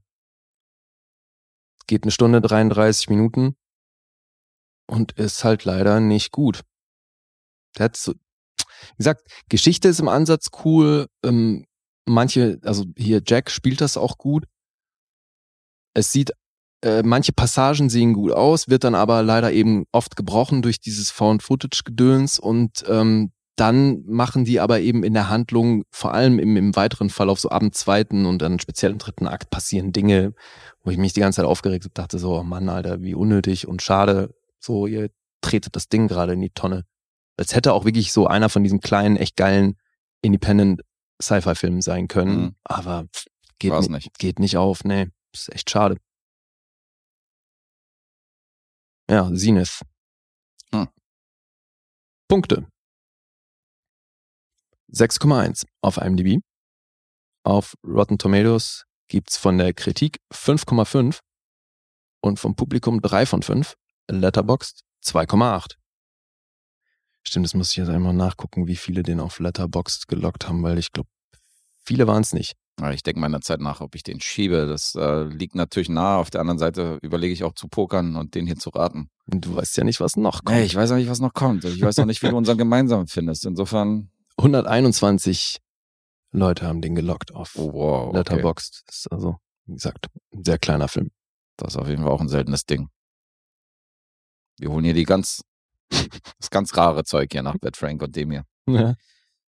Ach stimmt, ja, Bad Frank war ja auch so ein Kandidat. Hm, So, wie sieht's aus? ja, ich ärgere mich wieder, wenn ich danach die Punkte höre. Also ich rate den Okay. und sage 3,5. Oh, sehr nah dran. Vier. Eine 4 ist es noch. Mhm. Okay. Ja, aber das ist so super. Ja, hätte schlimmer sein können. Denke ich auch. Dachte ich, poker mal ein bisschen. Ich weiß ja nicht, was noch kommt. Siehst du, der nebenberufliche Pokerspieler hat alles richtig gemacht. Hauptberuflich bitte, ja. Ah, jetzt schon Das sind hauptberuflich. ja alles drei sind ja Hauptjobs. Ich, hab ja, Ach ich, so. ich will mich ja nicht entscheiden, so was jetzt mein. Das sind ja alles drei leidenschaftliche Sachen. Die sind Aha. alle auf einer Wellenlänge. Okay, okay, ja, okay. okay. Aber dreimal Nebenjob oder dreimal Hauptjob? Ja, gut. geht nicht? Doch, doch. Du kommst jetzt hier mit steuerlichen Aspekten und so. Jetzt zeigst du mich an, weil ich den hier als Hauptjob nicht angegeben habe und so. Jetzt kommst du mir so Genau, klar. Das, ist- mache ich am liebsten in meiner Freizeit. Leute anzeigen. Lee Schon dann auch noch Daumen, gute Freunde von mir, SMS ey. an seinen Anwalt einfach mich, einfach auf mich gehetzt nebenbei. Genau. Check mal die Steuersituation. Bei dem Guest. Hier, Telefonnummer und Adresse. Alright. So, jetzt gemeinsamer Film oder was? Ja, der gute Nils hat uns äh, deinen Auftragsfilm auf die Liste gesetzt und äh, erzähl uns mal, was er denn, welchen er denn rezensiert haben wollte. Respire aus dem Jahr 2014. Ein französischer Film von Melanie Laurent. Mhm. Die kennen wir als Schauspielerin. Primär natürlich, weil ich glaube, über 50 Schauspielcredits, ne? Also schon. Klar, eine Glorious Bastards gesehen, Enemy, Ja, viele andere Filme. auf jeden Fall große Sachen und ist ja auch, finde ich, eine sehr tolle Schauspielerin. Und Mhm. die hat vor ein paar Jahren angefangen, auch Regie zu führen, hat mittlerweile ganze zehn Credits. Mhm. Das ist hier ihr fünfter Credit und ihr zweiter Langfilm. Ja. Und macht Très interessant. aktuell auch schon wieder äh, ein neues Ding und hat, glaube ich, auch, wann war das? In irgendwann die letzten Jahre für Amazon hat die so ein Ding gemacht, ne? Äh, Le, Bo Le Bal des Folles, wo ja auch eine der Hauptdarstellerinnen hier dabei war. Okay. Ja. Ja. Respire oder wie er auf äh, Englisch heißt, Breathe, Mhm. passenderweise. Ja. Aus dem Jahr 2014 Mhm. und ähm, fällt unter das Genre Drama, oder? Ja, würde ich auch nichts anderes nennen als Drama hier. Denke auch. Also es ist gewisserweise, es ist gewisserweise natürlich hat es diese Coming of Age Anleihen, aber das ist ja kein spezifisches Genre. Aber das kann man hier auch mit reinnehmen. Ja, eben, also so Subgenres wären bestimmt auch Coming of Age, wahrscheinlich auch noch irgendwie Romance. Mhm. Der lief sogar in Cannes, da war Melanie Laurent auch tatsächlich nominiert, allerdings in einer, äh, in der Queer Palm Kategorie. Okay. Und der war auch zweifach für einen französischen Filmpreis nominiert. Da waren die beiden Hauptdarstellerinnen nominiert als Most Promising Actress. Ah ja. Mhm. Interessant, interessant. So, wollen wir mal in die Story reingehen oder? Ja. Ähm, ja, vielleicht ähm, ergründen wir das mal wieder zusammen und wir gucken mal, wie weit wir erzählen oder ob du noch was hinzufügen würdest. Es geht primär um die äh, 17-jährige Charlie. Die ist so vom Typ eher schüchtern, introvertiert, ist halt eher so ein ruhiges Mädchen. Und äh, in die Klasse kommt dann eine neue Schülerin namens Sarah. Und Charlie ist von dieser neuen Schülerin schon sehr fasziniert auf den ersten Blick, weil die ist halt sehr impulsiv. Die scheint eine Menge erlebt zu haben, weil die erzählt, dass sie in Afrika gelebt hat mit, äh, mit äh, ihren Eltern und so. Und Ja, es ist vor allen Dingen sehr extrovertiert. ist sehr Und so extrovertiert, diese, genau. Diese extrovertierte Art ist natürlich was, was unsere introvertierte äh, Charlie sehr spannend und anziehend findet. Zumal die Mhm. ist ja auch, ist ja auch ein hübsches Mädchen. Also das kommt, glaube ich, noch dazu, dass sie die halt auch irgendwo sehr attraktiv findet. Ja, Also Genau. attraktiv eben auf verschiedenen Ebenen. ja, richtig. Das, äh, das kann man hier auch hinzufügen, dass man, dass man schon merkt, dass sie sich auch anderweitig für sie interessiert und jetzt nicht nur jetzt äh, als Freundin oder als Typ. Aber es, äh, die beiden freuen sich dann tatsächlich an. Und ähm, ja, wie weit soll man hier erzählen? Naja, die werden beste Freundinnen, das kann man, glaube ich, auf jeden Fall erzählen. Also sie werden wirklich unzertrennlich. Mhm. Über, Relativ schnell. ja, geht sehr schnell und dann geht das auch eine ganze Weile, dass die halt wirklich beste Freundin sehen und ähm, Sarah weckt in Charlie so eine, naja, die weckt sie halt so ein bisschen auf, ne? Die, die, die blüht förmlich auf in ihrer Gegenwart. Und ich würde schon auch noch erzählen, dass Sarah da aber sehr, ähm, ja, wie soll man das beschreiben? Die, diese Freundschaft, die, die verläuft oftmals ziemlich einseitig, weil Sarah eben schon die Gelegenheit nutzt, dann ja, oder eigentlich die erstbeste Gelegenheit nutzt, um sich dann anderen Leuten zu widmen. Und Ja. das hat dann relativ schnell große Eifersuchtsmomente zur Folge. Ich glaube, ne, die Mutter muss man in dem Kontext schon auch noch erwähnen, also die Mutter von Charlie. Der, der Film fängt auch damit an, dass die Eltern ein Streitgespräch führen, weil der Vater von Charlie wohl irgendeine Mitarbeiterin gebumst hat, zumindest unterstellt ihm die Mutter das. Mhm. Und es gibt Streit, es scheint aber auch, es wird auch etabliert, dass das ein ziemliches Alltagsding ist, dass die sich streiten und deswegen trennen sich dann auch im Verlauf des Films die Eltern. Und die Mutter, die die, ähm, die Charlene aber sehr jung bekommen hat, mit 18, ist deswegen auch sehr nah an ihrer Tochter dran und demzufolge, weil Sarah dann eben auch viel Zeit bei denen verbringt, äh, ist die da auch so ein bisschen in diesem Klüngel mit drin und spielt eben auch immer wieder eine Rolle so als Bezugsperson für, für Charlie und kennt dann eben auch Sarah sehr gut und die ist dann schon auch, weil die fahren dann auch zusammen weg und die ist dann schon so ein bisschen in dieser Familie mit drin. Ja. Und wir erfahren anfangs relativ wenig über die familiären Umstände von Sarah. Also nur aus ihren Erzählungen. Das stimmt. Ja, und dadurch, dass sie sich immer wieder umorientiert, was so ihren Fokus angeht, gibt's eben diese Eifersuchtsmomente. Und das ist, glaube ich, das Problem, worum es hier geht in dem Film. Dass dieses Älterwerden, dieses sich auf Freundschaften oder Beziehungen einlassen und was es mit einem macht, wenn die sich dann umorientieren. Oder? Ja. Zumal also nicht nur die Freundschaft nicht zu hundertprozentig zu gleichen Maßen erwidert wird, ähm, die Charlie halt, äh, die Charlie halt von sich aus, ausstrahlt oder halt will, sondern eben auch diese, diese Liebesmomente halt, wo du halt merkst, so, die macht halt gerade irgendwie mit einem Typen rum oder so. Die interessiert sich halt gerade nicht für, für die junge Charlie und so. Und insofern ist sie da, Naja, Sarah ist sie so ein spielt das bisschen im Wechselbad, die spielt damit. die ja. spielt da halt leider so ein bisschen mit und hat da eben Ja. eine ganz andere Rangehensweise und natürlich kommt das auch durch eben ihre familiäre Situation, dass die so drauf ist. Mhm. Und das ist, äh, finde ich, alles wenig überraschend. Mhm. Ne, also es ist schon auch, finde ich, einer dieser Filme, die man in leicht veränderter Form schon tausendmal gesehen hat. Ich finde nicht, dass jetzt hier eine großartig neue Geschichte erzählt wird. Nee, besonders neu oder innovativ ist sie nicht. Aber gut gespielt von beiden tatsächlich und ähm, Auf jeden Fall. Ich finde, alle Beteiligten machen das äh, schauspielerisch hier Ja. sehr, sehr gut. Ich glaube, im Hinblick auf den Titel sollten wir auch noch erwähnen, dass Charlie asthmakrank ist. mhm. Äh, deswegen ist das Atmen spielt hier schon auch immer wieder eine gewisse Rolle. Ja, genau. Das wird auch später noch eine große Rolle haben. Atmen und nicht atmen können und so. Das äh, ist dann wie, immer wieder im Laufe des Films halt eingestreut, dass dieser Titel auch Sinn macht. Ja. Ja. Aber auch wenn die Story schon da gewesen ist, ich mochte es, dass es halt so ein französischer Film ist, der ja Sachen öfter mal ein bisschen subtiler angeht, als jetzt so eine Hollywood-Produktion mit irgendwie zwei Jungstars, weißt du, die dann irgendwie, Mhm. wo das Drama wahrscheinlich dann anders aufgezogen worden wäre bei einem Remake, sondern hier hat man noch dieses, naja, diese kleine Arthouse Note. Ich weiß nicht, wie ich es beschreiben soll. Weißt du, was ich meine? Nicht so ganz. Naja, du hast bei den amerikanischen Remakes hast du meistens so eine, wenn jetzt die gleiche Story nochmal auffassen würden, wäre das viel dramatischer alles. Das wäre viel gelackter. Die, äh, so diese kleinen Sticheleien zwischen diesen beiden wären, wären viel, äh, wären weniger subtil, sondern die wären wahrscheinlich dann Mhm. viel Hollywood-mäßiger, weißt du, viel dramatischer Ja, okay. und viel brutaler und so. Ich weiß, was du meinst, dass die dann so diese dramatischen, Genau. also die Ausschläge gehen halt höher in beide Richtungen. Richtig, dieses Amerikanisierte. Ja, und die werden dann mehr ausgestellt, diese einzelnen Momente. So, das ist das ist hier tatsächlich halbwegs organisch. Aber ich finde, auch hier Mhm. gibt's natürlich, ähm, sind die Ausschläge schon auch vorhanden. Also, ja, ne, definitiv. Das ist jetzt nicht so ein seichtes Ding, sondern es geht dann schon eben des Öfteren mal Mhm. an die Decke oder eben ganz weit runter. Aber ich kann mir halt vorstellen, dass wenn es hier von amerikanisches Remake gäbe, dass da alle sagen, ja, guck dir lieber das Original aus. Ja, das ist ja, besser. klar. Weißt du, so ein Ding. Ja. Als jetzt die neue Version mit Chloe Grace Moretz und äh, Ansel Elgort, weißt du? Elgort, Entschuldigung, Der Insel, Alter. Das Hassobjekt. Ja, der Ensel. das fand ich hier. Ensel, Drossel, Fink und Star. Ich, really?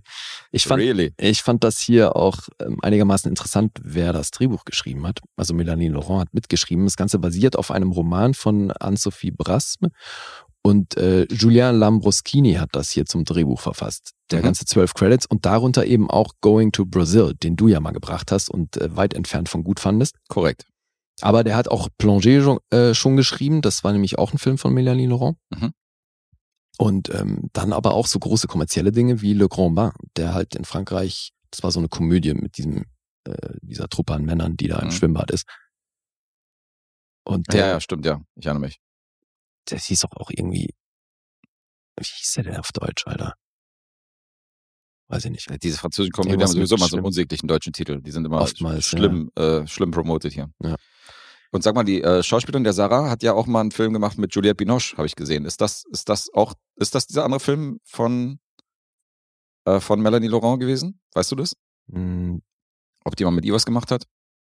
Ach so, nee, das war die andere, von, von der ich wusste, dass sie was mit ihr gemacht hat. Ach, okay, die andere, die die, die Charlie gespielt hat. Nee, die die Sarah gespielt Ja, hat. meine ich ja. Ach so? Und diese Sarah hat ja mal einen Film gedreht mit Juliette Binoche in Frankreich. Und deswegen, da habe ich aber nicht geguckt, ob der von Melanie Laurent ist. Okay, jetzt muss ich aber mal, jetzt muss ich mal nachgucken. Jetzt habe ich hier die Seite nicht offen. Äh, Vielleicht Ähm, war es ja der. Naja, also wir können ja sowieso die beiden ähm, Hauptdarstellerinnen, die nominiert waren, ja auch mal erwähnen. Mhm. Äh, Josephine Chapuis und Lou Delage, die jetzt beide nicht wahnsinnig viel gemacht haben, aber eben gerade Lou Delage, meinst du, dass die, die die Sarah spielt, Mhm. Die hat 27 Credits. Und welcher war der Film mit Juliette Binoche? Tja, wie hieß der? Muss ich mal kurz gucken. The Innocence war, glaube ich, recht groß, war auch so ein Festivalfilm. Muss ich mal kurz gucken. So, ähm, wo ist er? Das war eine Blackbox, aber ja. Ich finde schon, dass man die beide auf jeden Fall erwähnen muss, weil die das wirklich toll gespielt haben. La Tessa heißt der Film, 2015. Okay. Also ich Und- hoffe, dass so ausgesprochen wird. Und äh, nee, der Regisseur war Piero Messina. Ja. Okay. Den, nee, den kann ich auch nicht. Giacomo Bendotti ist offensichtlich ein italienischer Film. Also, Mhm. und da hat Juliette Binoche, ähm, Sehe ich. Okay. Nee, kannte ich auch nicht, aber ich kannte aus ihrer Vita eh nichts. Ich auch nicht. Aber es fand ich gut, dass es zwei so unverbrauchte Gesichter sind. Ja, total. Und äh, haben die auf jeden Fall ordentlich gespielt. Also Ja. schauspielerisch, finde ich, gab es hier keine Ausbrüche. Also ich glaube auch, dass die Mutter ist, glaube ich, äh, ich meine, der, der Vater ist ein serbischer Schauspieler, ne? Mhm. Und die Mutter ist Isabelle Carré. Die ist schon in Frankreich ein größerer Name. Also Ja. 89 Credits, die war siebenfach für einen Filmpreis nominiert, hat ihn einmal gewonnen. Also die ist schon auch wirklich ein großer Name. Ist eine Hausnummer. Mhm. Und die spielt hier die Mutter und das macht sie schon auch sehr, sehr gut. Ja, das finde ich eh, also das schafft der Film echt gut, dieses, ähm, dass du halt das Umfeld und das Szenario komplett glaubst. Ich glaube, es spielt schon auch eine, eine gewisse Rolle, äh, spätestens dann, als Sarah irgendwann sagt, so, ich äh, gehe jetzt nach Paris, Mhm. Dass das in Südfrankreich in einer sehr ländlichen Gegend spielt. Ich glaube, gedreht haben sie es in Béziers, aber es ist halt wirklich einfach wichtig, dass es keine Großstadt ist. Mhm. weil es immer auch wieder ein Thema ist, was denken die anderen Schüler über mich und so, weil die halt da in ihrem Mikrokosmos sind, wo der Freundeskreis eben auch überschaubar und die Auswegmöglichkeiten eben auch äh, spärlich gesät sind. Ja. Ja, du, ich fand den, ähm, ich fand den sehr nett, aber eben dachte schon auch währenddessen die ganze Zeit, ja gut, äh, die Geschichte habe ich halt echt schon x-mal gesehen. Mhm. Ja, überraschend fand ich ihn jetzt auch nicht, inklusive das Ende, ehrlich gesagt. Das habe ich auch äh, kommen sehen. Ohne jetzt spoilern zu wollen. Wir können auch spoilern. Ja, wozu? Also. Aber ähm, das war auch etwas, wo, was ich vorausgesehen habe. Und ich bin keiner, der groß äh, Filme, also der Filme sehr voraussehbar findet, sondern bin eher einer, der äh, überrascht wird bei dem kleinsten Scheiß irgendwie, obwohl ich es schon hundertmal gesehen habe. Ja. Und hier wusste ich, dass es am Ende etwas eskaliert. Ja, also mich hat er zu keiner Ze zu keinem Zeitpunkt überrascht. Mhm. Aber es ist trotzdem in dem, was er macht und in dem, was er tut, auch wenn es jetzt vorhersehbar ist, ist das ein, ist das ein, äh, Fandst du gut? naja, ist auf jeden Fall, ne, also es, man kann ihn machen, man kann ihn gucken. Äh. Naja, ist eine Empfehlung. Also ist jetzt kein Film, ist jetzt keine Zeitverschwendung, wenn man sich den anguckt. So würde ich es jetzt mal ausdrücken. Aber ist jetzt auch nicht der große Wurf. Mhm. Witzig, hätte gedacht, dass du den echt gut findest. Nee, von echt gut bin ich weit entfernt auf jeden Fall. Also da bin ich nicht. Da habe ich punktemäßig schon, äh, schon sehr geschwankt zwischen, zwischen zwei Zahlen, aber das ist so, von einer echt guten Punktebewertung ist der, Hast du dich denn für die bessere oder die schlechtere Variante entschieden? Weil ich schwank bei dir da jetzt auch schon wieder, obwohl du noch das nicht wäre mal so richtig. das wäre ein Tipp, wenn ich dir das sagen Ja, würde. gut, stimmt. Und du hast noch nicht so wahnsinnig viel gesagt, was dich denn stört. Ähm, in erster Linie haben wir hier auch nicht das spektakulärste Pacing, was die, äh, was den Film aus. Also einer, einerseits ist es natürlich sehr charmant, dass er nicht diese dramatischen Ausschläge hat. Mhm. Andererseits hast du schon über diese 91 Minuten die eine oder andere Länge, wo du sagst, wenn der Film schon anderthalb Stunden geht und du fühlst auch noch die eine oder andere Länge, ist das kein gutes Zeichen. Ja, sehe ich auch so. Und es gibt halt langsame Pacings oder Filme, die halt nicht so überspektakulär sind, die mich halt trotzdem fesseln. Ich meine, gerade von Nils kommt ja hier dieser A White White Day, Mhm. ähm, diese, diese Opa-Sohn-Geschichte, die fand ich großartig und das ist ja auch ein sehr, sehr ruhiger Film von Slow Burner. Ja. Und Respire ist auch einer aus dieser Sparte, der mich aber jetzt nicht so gecasht hat. Witzig, mir ging es echt genauso. Das ist, und ich dachte einfach bei mir, weil ich konnte die ganze Zeit erkennen, okay, handwerklich alles super Ja, genau. gemacht, schöne Bilder, geil gespielt, schön inszeniert und dachte mir dann auch die ganze Zeit so, okay, ich sehe, dass da was Stimmungsvolles äh, kreiert wurde. Mhm. Bei mir setzt die Stimmung aber nicht ein oder das, das überträgt sich nicht auf mich. So, ich habe mir das die ganze Zeit wie so durch so, also halt aus so einer Distanz angeguckt, weißt du, ich wurde nie Mhm. so richtig da reingezogen. Und so konnte ich dann eben das ganze Handwerkliche halt erkennen, dass das alles gut gemacht ist, Ja, genau. fand es aber eben voll schade, dass ich da nicht emotional mit reingeholt werde.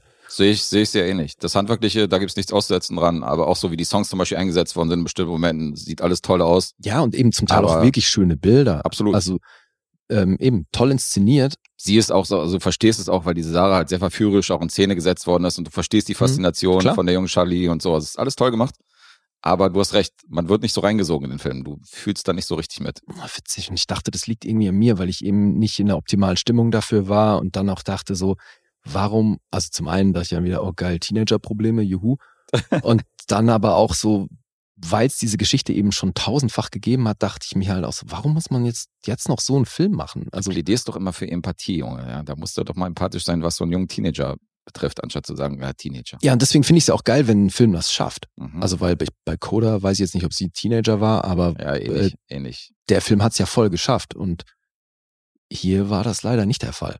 Aber da haben wir auch einen Oscar-Preisträger, ja. Das ist jetzt aber ein hoher, hoher Maßstab hier mit Coda, ja. Ja, wusste ich ja aber zum Zeitpunkt, als ich ihn gesehen habe, ja auch noch nicht. Aber jetzt weißt du ja, dass es ein Oscar-Film ist, ein Meisterwerk. Klar, bester Film des letzten Jahres. Richtig. Wenn nicht des Jahrhunderts. Des Jahrhunderts vielleicht. Mindestens. Ja, Ja. das Respire auch nicht, aber äh, es ist trotzdem, also so wie ich meinte, es ist trotzdem keine Zeitverschwendung. Das ist ein guter Film und jeder, der den guckt, wird wahrscheinlich nicht sagen, das ist ein Scheiß oder ist ein, ist ein schlechter Film, aber so richtig, richtig mitgerissen hat er mich nicht. Mhm. Was mich so ein bisschen überrascht hat, ist, dass der knallhart ab null Jahren freigegeben ist. Ehrlich, ja? Ja, Mann. Okay, dafür hat er schon die eine oder andere harte Szene. Ey, also mal von der ganzen emotionalen Komponente abgesehen, Mhm. wo man ja auch wirklich schon, wenn man da alt genug ist oder gegebenenfalls sogar in dem Alter, wo die Mädels sich befinden, dann stelle ich mir das hochdramatisch vor, wenn Ja. du da wirklich emotional investiert bist und dann ist der ab null Jahren freigegeben. Und es geht ja auch Und- hier, es geht ja auch indirekt auch um Sex, also auch wenn jetzt nicht explizit rumgevögelt wird, aber ich meine, der Vater bumst rum und so eine Sachen. Aber du hast Alkohol und Drogenkonsum Ja. und äh, eben sexuelle Anspielung in jede Richtung. Also, das fand ich sportlich, den ab null freizugeben. das ist wieder dieses Ding, dass der Film halt künstlerisch wertvoll ist und insofern in dem Kontext. Ja, aber das kann ja nicht halt tolerant. weniger traumatisieren. Ist, Ja, klar. Naja, wie auch immer. Ja gut, sollen wir was zu den Punkten sagen? Gerne. 7,0 gibt's auf IMDb, Metascore ist bei sehr starken 78. Mhm. Auf Rotten Tomatoes von der Kritik 7,7.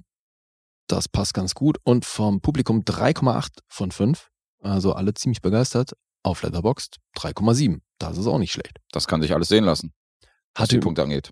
hatte ein Budget von 3,4 Millionen Euro. Mhm. Das ist also auch nicht wahnsinnig günstig.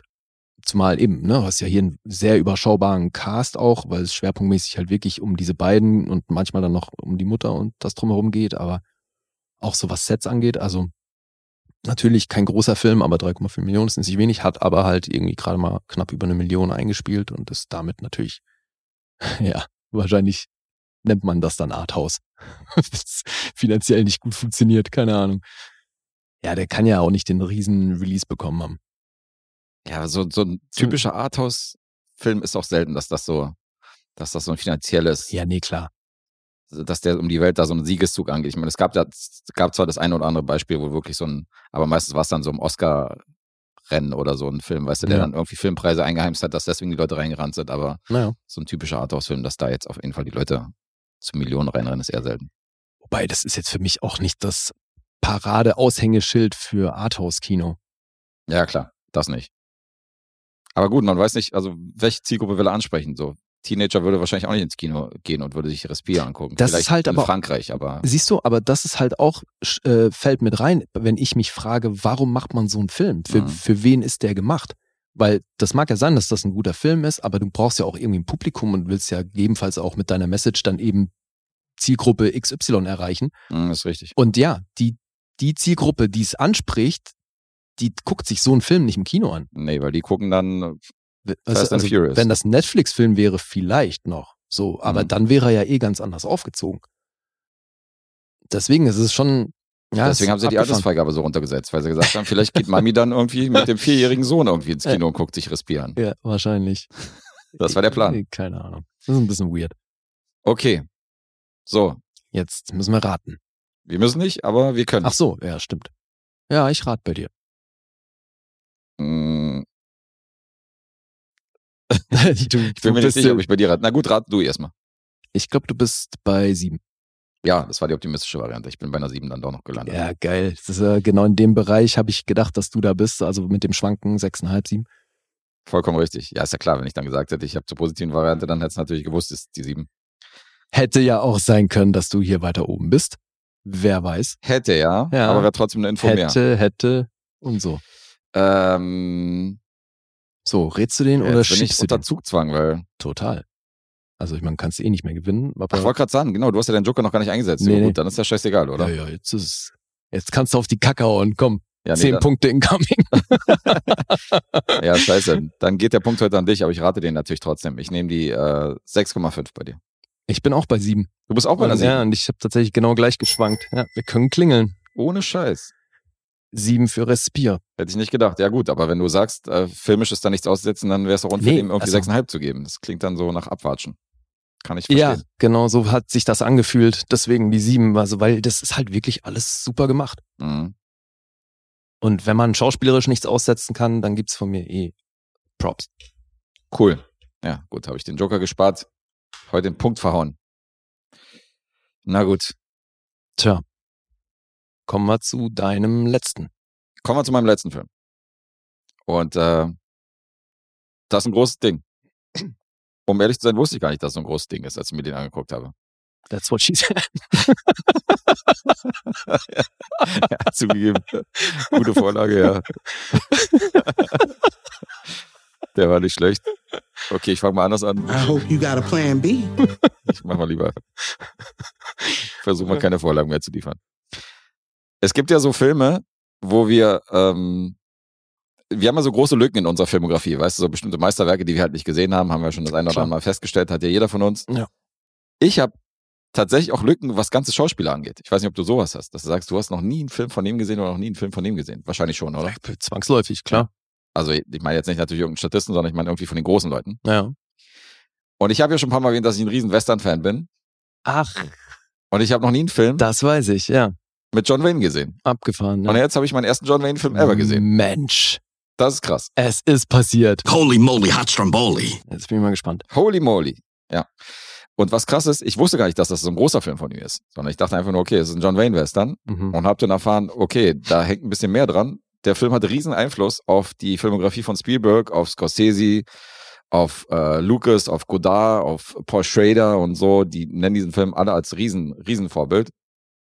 Der ist in der 1001 Movies Liste von Schneider, der ist in der in American Film Institute Top 100, ist der mit drin. Okay. Wie kommt es, dass du das nicht auf dem Schirm hattest? Ich hatte das nicht auf dem Schirm. Also ich habe mir den irgendwann gekauft, habe den im Regal gehabt, aber ich wusste nicht, dass das so ein Riesending ist, weil ich finde andere Filme von ihm halt berühmter und äh, so vom Namen her auch so Mhm. haben die mir eher was gesagt und habe dann erfahren, okay, dem war nicht so, sondern dieser Film ist genauso groß. Der hat, es ist erstmal der Film Der Schwarze Falke, The Searchers, international. Ja. Und ähm, Ah, The Searchers ist schon ein Begriff. ja, ich habe jetzt zum Beispiel auch nachgelesen, dass Buddy Holly seinen Song That'll Be the Day, was ja ein Riesenhit von ihm war, dass er äh, aufgrund diesen, der hat diesen Film im Kino gesehen und das ist so John Waynes Catchphrase in diesem Film, That'll Be the Day. Die sagen zu ihm so, I wish you were dead. Und John That'll Wayne reagiert halt, Ja. ja, That'll Be the Day. Und daraus hat Buddy Holly dann diesen Film gemacht. The Searchers ist ja auch eine Band aus den 60s, die dieses Needles and Pins zum Beispiel zum Hit gemacht haben. Mhm.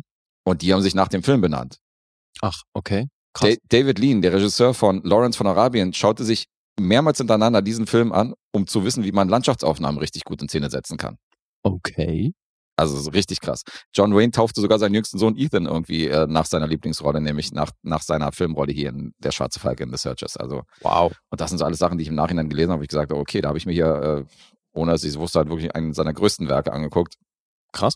Und auch eins der bekanntesten Regiewerke von John Ford, was ich auch nicht wusste. Denn der hat ja schon viele Filme, viele Ja. Western. Hm? Naja, du glaubst ja auch, dass 8,5 der bekannteste Film von Fellini ist.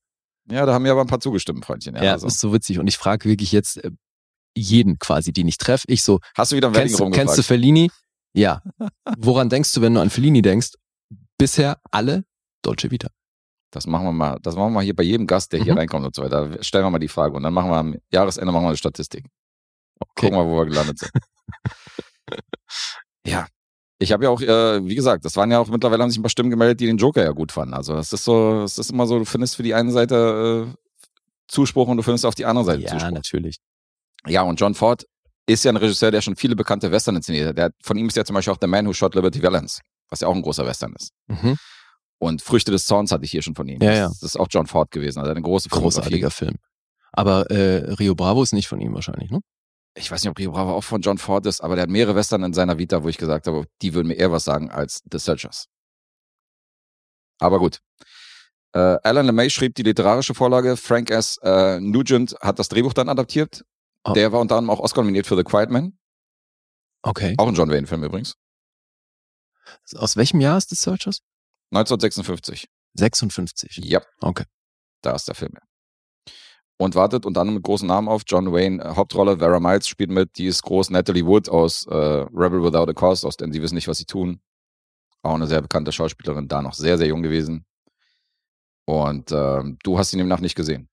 Nee, der fehlt mir auch. Okay. Dann werde ich mal Aber von, von dem wusste ich tatsächlich, dass, äh, dass das ein großer Film ist. Okay. Und ich meine auch, dass der gesampelt wurde. Äh, also der, der Soundtrack bei irgendwas. Da komme ich jetzt aber nicht drauf. Egal. Möglich wär's. Ja, Also es ist erzähl. natürlich, ich, ich weiß natürlich von The Marshall hier, weißt du, von diesem, äh, von dem Original von Ja, äh, True Grit. True Grit und Mhm. so, dass es den gibt und noch so ein paar andere John Wayne Western, die ich schon eher genannt hätte, wo ich natürlich wusste, dass es die gibt, aber der Schwarze Falke des Searchers wusste ich jetzt nicht, dass das so ein großer ist. Aber gut, wieder was gelernt. Ich hätte den deutschen Titel niemals gewusst. Der schwarze Falke. Ich weiß auch nach, nach der Sichtung des Films, weiß ich auch nicht, was er bedeutet. das ist so geil, oder? Ich habe keine Ahnung, wer der Schwarze Falke ist oder was das sein soll. Ich habe keine Ahnung. Das Searchers macht sowas von Sinn, aber ich weiß nicht, wer der Schwarze Falke sein soll in dem Film. Null Plan. Der wird rausgeschnitten. Vielleicht, ja. Oder er fliegt halt irgendwo im Hintergrund mal durch die Gegend und haben gesagt, da ist unser Titel.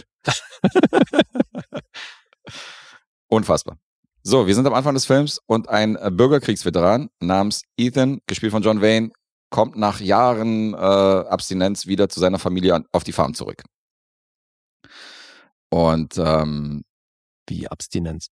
naja, er war halt die ganze Zeit in diesem Bürgerkrieg involviert, war die ganze Zeit weg und kommt jetzt wieder zurück nach Jahren. Also seine ganze Familie hat ihn halt irgendwie das ganze Jahr über nicht gesehen. Er kommt zu seinem Bruder, Ach so, okay. die Frau von seinem Bruder, die ganzen Kinder von denen und so und äh, halt zu seinen ganzen, kommt halt wieder zurück. Mhm. Und ähm, kurz danach ist ein Vorfall, äh, äh, passiert ein Vorfall, nämlich Rinder werden geklaut aus umliegenden äh, Farmen, zum Beispiel auch die Farm von der Familienranch.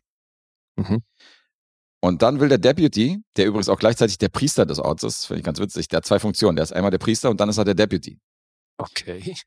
Und der vereidigt die jungen Söhne der Farm, damit die nämlich helfen, die Diebe zu fangen, Mhm. die die Rinder praktisch äh, gekidnappt haben. Ja. Und dann sagt die Rolle von Ethan, also die Rolle von John Wayne, sagt aber in dem Moment, nee, nee, hier und meine Enkelkinder und meine Neffen und so, die werden hier nicht vereidigt. Ich helfe dir, die Rinder wieder einzufangen. Enkelkinder, wie alt war denn John Wayne da ungefähr? Weiß ich nicht. Aber auf jeden Fall schon älter, wenn der, Ja, ja, der erzählt, schon- dass der Söhne und, und Ja, das ist schon eine ältere Rolle. hatte. Also ich sprich diese ganzen Familie und so weiter. Also die wollen halt diese ganzen jungen, jungen Söhne, die auf dieser Farm gelebt haben, die, die wollte er halt vereidigen Mhm. und da hat John Wayne halt gesagt, nee, gibt's nicht, ich mach das alleine. Okay. Und dann reiten die los, um die Diebe zu fangen.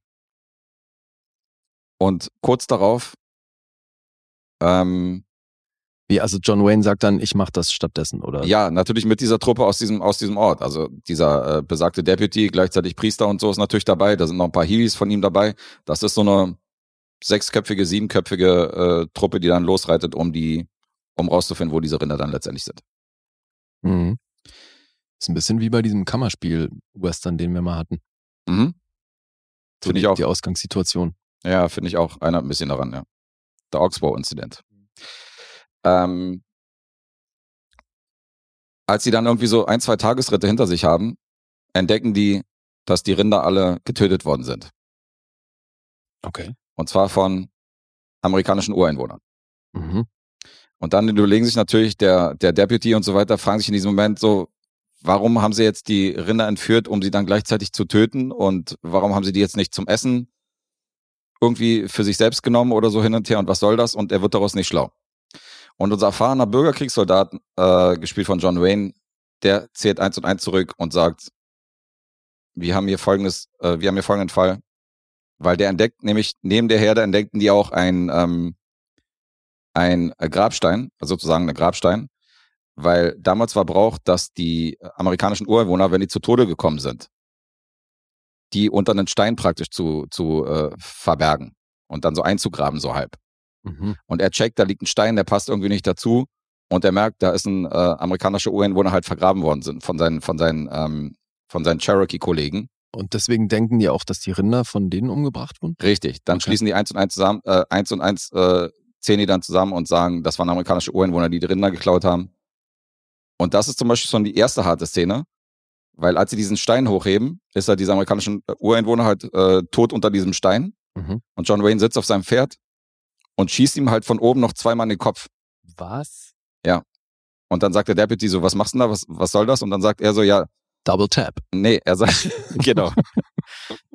Nee, er sagt, dass in der Kultur ist es so, dass wenn einer mit ausgeschossenen Augen äh, ins Totenreich wandert, dann wandert er so ein bisschen hin und her. Dann ist Weil er er wieder, nichts mehr sieht. genau, er sieht da nichts mehr und dann wandert er zwischen dem leb lebendigen Reich und dem Totenreich hin und her. Und er wollte es halt dem, er wollte es dem nicht zu leicht machen, hat ihm halt die Augen ausgeschossen, so von wegen so. Dass er, weil er, also du merkst von vornherein, der hasst halt Ja. Was ein Wichser. der ist halt ein Rassist. Der ist halt, ein, Ja. der hasst halt alles, alle amerikanischen Ureinwohner. Da muss es irgendeine Vergangenheit geben und ähm, der ist auf jeden Fall ein Rassist in dem Film. mhm. Und er checkt aber in dem Moment, weil die sich fragen, okay, warum haben die das nicht als Nahrung benutzt und warum liegt hier ein äh, toter Cherokee und so weiter. Und dann sagt John Wayne, ganz einfach, das ist ein Ablenkungsmanöver. Die haben uns mit den Rindern hier abgelenkt, um uns zwei Tage irgendwie weit von der Farm, um sich, damit wir uns so weit von, wie möglich von den Farmen entführen. Mhm. Und es gibt jetzt eine Möglichkeit. Entweder wird meine Familienfarm überfallen oder die Familienfarm von so und so, die auch da in der Gegend war. Okay. Und da machen die sich natürlich wie die Teufel reiten die dann zurück, um rechtzeitig die Farm zu erreichen. Mhm. Und ähm, nächstes hartes Szenario. Die Befürchtungen waren wahr. Sein Bruder und seine Frau findet er tot in einer abgebrannten Farm. Okay. Alles wurde niedergebrannt. Die äh, Cherokees haben praktisch alles, äh, haben praktisch so einige von denen getötet, von den Familienmitgliedern und haben einige von den kleinen Mädchen, von der Tochter entführt. Also so die weiblichen kleinen Kinder und die und die jungen Mädchen, die wurden von den Cherokees dann entführt. Glaubt man. Oder ist das, Nee, nee, das ist klar. das da schon Ja, bewiesen? Ja. die finden dann die Puppe von der Tochter und so, die sich verstecken sollte und so und Mhm. äh, keine Spur mehr von denen. Und die wissen auch, dass hinter diesem, hinter dieser Entführung und hinter dem äh, äh, Abbrennen von dieser Farm und hinter diesem Angriff, dass ein bestimmter ähm, Häuptling steht. Darf man Häuptling noch sagen? Ja, weiß nicht. So, oh Mann, ey. Da sind wir schon gelandet. Ich würde sagen, ja. Okay. Und dieser Häuptling wird Kannst vielleicht auch Stammesoberhaupt nennen. das Stammesoberhaupt namens Scar hat nämlich diese, äh, diese ganzen äh, schlimmen Taten vollbracht. Und äh, dieser Scar ist jetzt auf der Agenda unseres ehemaligen Bürgerkriegsveterans und nicht nur ihm. Die machen sich dann auf, nämlich, ähm, warte mal, jetzt muss ich, jetzt muss ich zusammenkriegen, wie die ist. Ähm, die Tochter von seinem Bruder, die hat einen Freund gehabt. Und der Freund schließt sich dem alten, äh, alten Recken praktisch an. Und das Prekäre an der Sit- Situation, weil bei dem Feldzug will er natürlich seine Frau wieder zurückhaben, weil er weiß, die ist entführt worden und will die natürlich wieder zurückholen. Mhm. Und ähm, John Wayne ist Verwandtschaft und so, und der hat sowieso einen Rachefeldzug mit diesem Scar am Laufen. Und dann reiten die los. Und das Prekäre an dieser Geschichte ist, in seinen Adern fließt halt auch Comanche-Blut. Oha. Zu einem Achtel, wohlgemerkt. Mhm. Er ist zu einem Achtel Comanche. Aber du siehst trotzdem, der hat schwarze Haare und blaue Augen und so. Also du siehst, er sieht nicht so Okay. westlich aus. Das spielt aber jetzt keine Rolle, dass die anderen Cherokees sind. Nee, das Also spielt keine Rolle. äh, Geht einfach drum, dass Er er mag halt John Wayne in seiner Rolle mag halt keine Native Americans. Ja. Die sind halt für ihn so Menschen Ja, ja. zweiter Klasse und so und die, die obwohl er selber zum Teil dieser ist. na er nicht. Sondern wer? Der Typ, der mitreitet. Ach so. Der okay. Freund von der Tochter, die entführt worden ist. Alles klar. Der hat halt äh, Blut in seinen Adern. Also der, die Nichte, ne, meintest du? Richtig. Und deswegen mobbt er den auch. Weil die sich zum Beispiel in so einem Lagerfeuer niederlassen, dann brennt halt so, so hoch dieses Lagerfeuer, dass der fast irgendwie angekuckelt wird, der neben ihm liegt, so, weißt du, und schmeißt halt Okay. immer mehr Holz rein, so. Also der mobbt ihn halt so nebenbei. Ja. Weil du merkst halt immer in jedem Spruch und in jedem Satz, was er sagt, der kann ihn nicht leiden. Also ein Rassist mit Leib und Seele. Der ist ein? Rassist, der verurteilt ihn richtig. Mhm. Und das wird doch an dem einen oder anderen äh, Moment im Film klar, dass der, äh, dass da sein Hass gegenüber den äh, Native Americans da durch, durchsickert und so. Das wird schon, das wird schon öfter mal durchblitzen im Laufe des Films. Aber wie ist das aufgezogen? Man soll trotzdem, also er ist unser Protagonist. Man ist, soll Ja. auf seiner Seite sein. Ja, ja. Du bist auch auf seiner Seite und er macht auch viele Sachen, die wirklich, äh, die halt heroisch sind und die halt mutig sind. Und er ist halt völlig furchtlos. Mhm. Aber auf der anderen Seite, Halt ein Nazi. auf der anderen Seite ist er halt ein Nazi, ja. Und äh, macht halt fragwürdige Dinge oder sagt halt fragwürdige Momente oder fragwürdige Sachen. Aber das macht wieder bestimmte Momente sehr, sehr, also sorgt dafür, dass der ein oder andere Moment, wo er halt so Herz zeigt, noch powerfuler sind als, Mhm. als Ja, ja, sowieso klar. schon. Und Ja. das äh, macht der Film gut. Also John Ford zeigt den halt nicht von seiner glanzvollen Heldenseite, sondern er zeigt Mhm. halt wirklich die, Ist für die Zeit echt ein interessanter Ansatz. ne? diesen hasserfüllten Typen, ja. Aber ich meine, du hast diesen, es wird auch im Laufe des Films klar, wie ähnlich dieser Scar, auf den er sich so eingeschossen hat, ihm letztendlich Mhm, ist. ja. Weil der Scar handelt zum Beispiel, dieser, diesen Hass, den er hat auf die, auf die weiße Bevölkerung, ist, weil seine beiden Söhne getötet worden Klar, sind. ja. Und das treibt ihn an und deswegen brennt er völlig wahllos irgendwelche Farmen nieder und entführt die Frauen und tötet die, äh, tötet die Brüder und so, dem ist auch völlig egal. Ja, und ist bei Ethan wahrscheinlich nicht anders. Und bei ihm ist es genauso. Ja. Der ist halt auch ein Rassist auf eine gewisse Art und Weise. Die sind halt beide Rassisten, die gegeneinander halt irgendwie, die sich, Mhm. die sich zwar irgendwie respektieren, aber trotzdem äh, verfeindet sind. Schon ein interessanter Ansatz. Nee, aber ich meinte, den Grund für Ethans Rassismus wird der auch so etabliert, dass der halt, dass da ein Teil seiner Familie umgekommen ist oder dass der halt, oder Eltern oder was weiß ich, dass halt, Gute Frage. da gehen die gar nicht drauf ein. nee, da wird nicht weiter darauf Okay. eingegangen, woher sein Rassismus kommt. Mhm. Aber es ist ja auch, also es ist ja jetzt auch nicht unüblich. Äh, leider, ja, es hätte ja sein können, dass sie da auch noch Wert drauf legen, aber okay. Nee, es wird nicht etabliert. Mhm. Und äh, ich kann vielleicht verraten, dass dieser Film spielt über einen Zeitraum von fünf Jahren. Das heißt, es geht aus dem Jahr 1868, da geht's los. Da okay. passiert diese, äh, diese Begebenheit und dann der Film endet im Jahr 1873.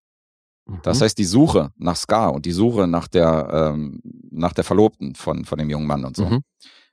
das zieht sich hin. Okay, Wir krass. sehen, wie die durch Schnee reiten, wir sehen, dass sie verschiedene Jahreszeiten durchleben und äh, dass, sie, dass sie mehrere Jahre praktisch miteinander verbringen und was da so passiert in diesen fünf Jahren. Okay, wow. Bis dann letztendlich zu diesem, zu diesem äh, Finale kommt. Wo ich natürlich nicht verraten werde, wie es ausgeht, aber es, also bis es zu diesem, bis es zu diesem Highlight kommt oder bis zu diesem äh, Handlungsbogen und bis der letztendlich geschlossen wird, dauert es fünf Jahre in der Story. Okay. Klingt gut. Interessanter Film, definitiv ein Edelwestern, also wahnsinnig geile Bilder. Sieht krass aus, also was John Ford hier inszeniert hat, der Charakter von John Wayne ist mega interessant als, als Zentrum so. Ähm, du hast halt wirklich äh, düstere Momente, du hast halt wirklich harte Momente, wo er halt dem Indianer in den Kopf schießt, du hast diese durchgebrannte Farm, wo er halt irgendwie seine Verwandten findet, was immer so ein bisschen im Off stattfindet. Das wird nicht so, die Kamera wird nicht direkt draufgehalten. Mhm. Aber das haben die gut gemacht, weil ich meine, du siehst John Wayne an dieser Farm ankommen und er sieht halt rein und der weiß, okay, da liegen halt zwei Leichen und der Junge will halt auch mit reinrennen in die Farm, weißt du, dieser junge Mann, der ihn Mhm. hat die ganze Zeit begleitet.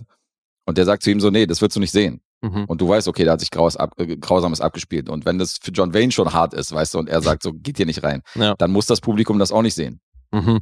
Und das hat der Film halt gut gemacht, dass der so dieses andeutet, aber nicht wirklich alles hundertprozentig Ja. zeigt. Aber trotzdem ist er hart und brutal. Ja, okay. Klingt gut.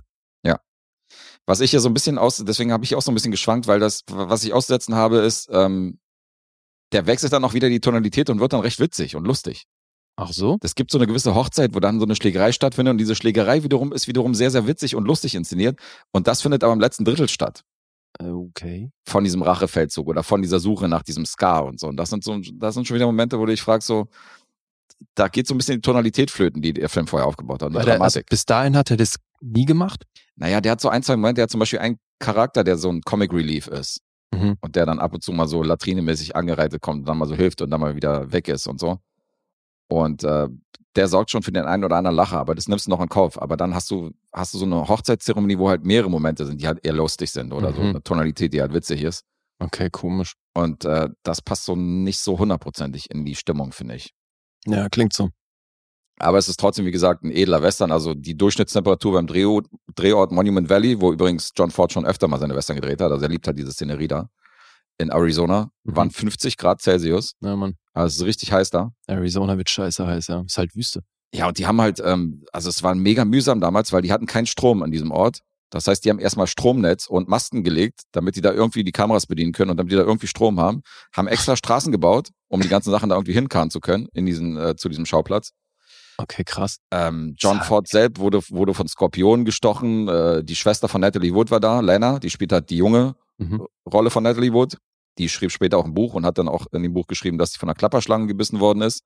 Da musste ein Native American, musste ihr das Blut, äh, das Blut, das Gift aussaugen aus der Wunde Okay. von dieser Klapperschlange. Also die waren dann direkt Krass. live vor Ort. Ah, Es ist sehr mühsame Dreharbeiten, die hier, äh, die hier abliefen zu The Searchers. Hat die eine so viel jüngere Schwester, dass die eine junge Version von ihr spielt? Ja, die war, glaube ich, also mindestens zehn Jahre war die jünger. Okay, krass. Ich meine, Natalie Wood selber war ja, äh, war ja zu dem Zeitpunkt in der Highschool gewesen. Also es ist ja wirklich eine ihrer ersten Rollen gewesen. Ach, Und John Wayne hat sie ab und zu mal zu einem Dreh, äh, zu einem Drehort von der Highschool ab, abgeholt. Zu irgendwelchen äh, Readings und zu Probelesen und so. okay. Und da war natürlich ein Riesenaufstand in der Highschool, als John Wayne da äh, vor der Tür stand und äh, die junge. Natalie Wood abgeholt hat. Das war natürlich äh, ziemliches Highlight.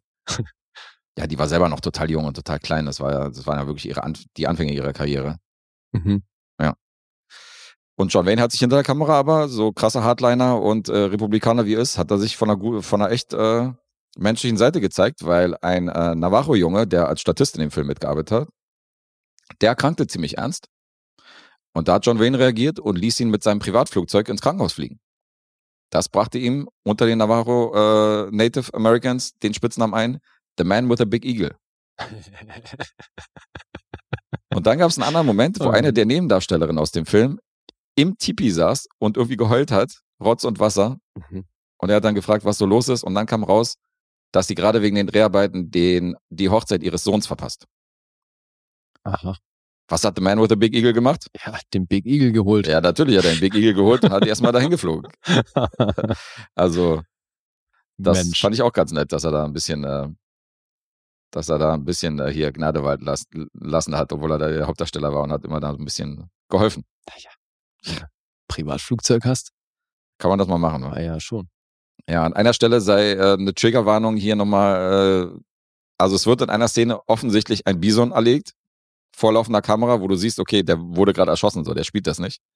Ah, okay. Und da habe ich bei den Recherchen, habe ich jetzt nochmal rausgefunden, dass dieser Bison, der im Film halt gezeigt wird, dass das in einem kanadischen Nationalpark gedreht worden ist.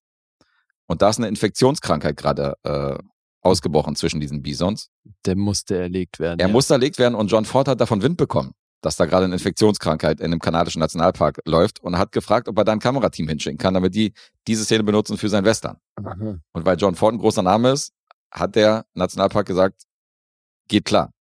Ja. Und diese Szene von diesem erschossenen Bison ist quasi in den Film eingebaut worden. okay, das heißt, der wird tatsächlich erschossen. Ja, der wird tatsächlich erschossen. Er sollte sowieso erschossen werden, um diese Infektionskrankheit Ja, einzudämmen. okay. Und hier haben sie es halt in dem Film benutzt. Das ist halt auch fragwürdig, aber gut.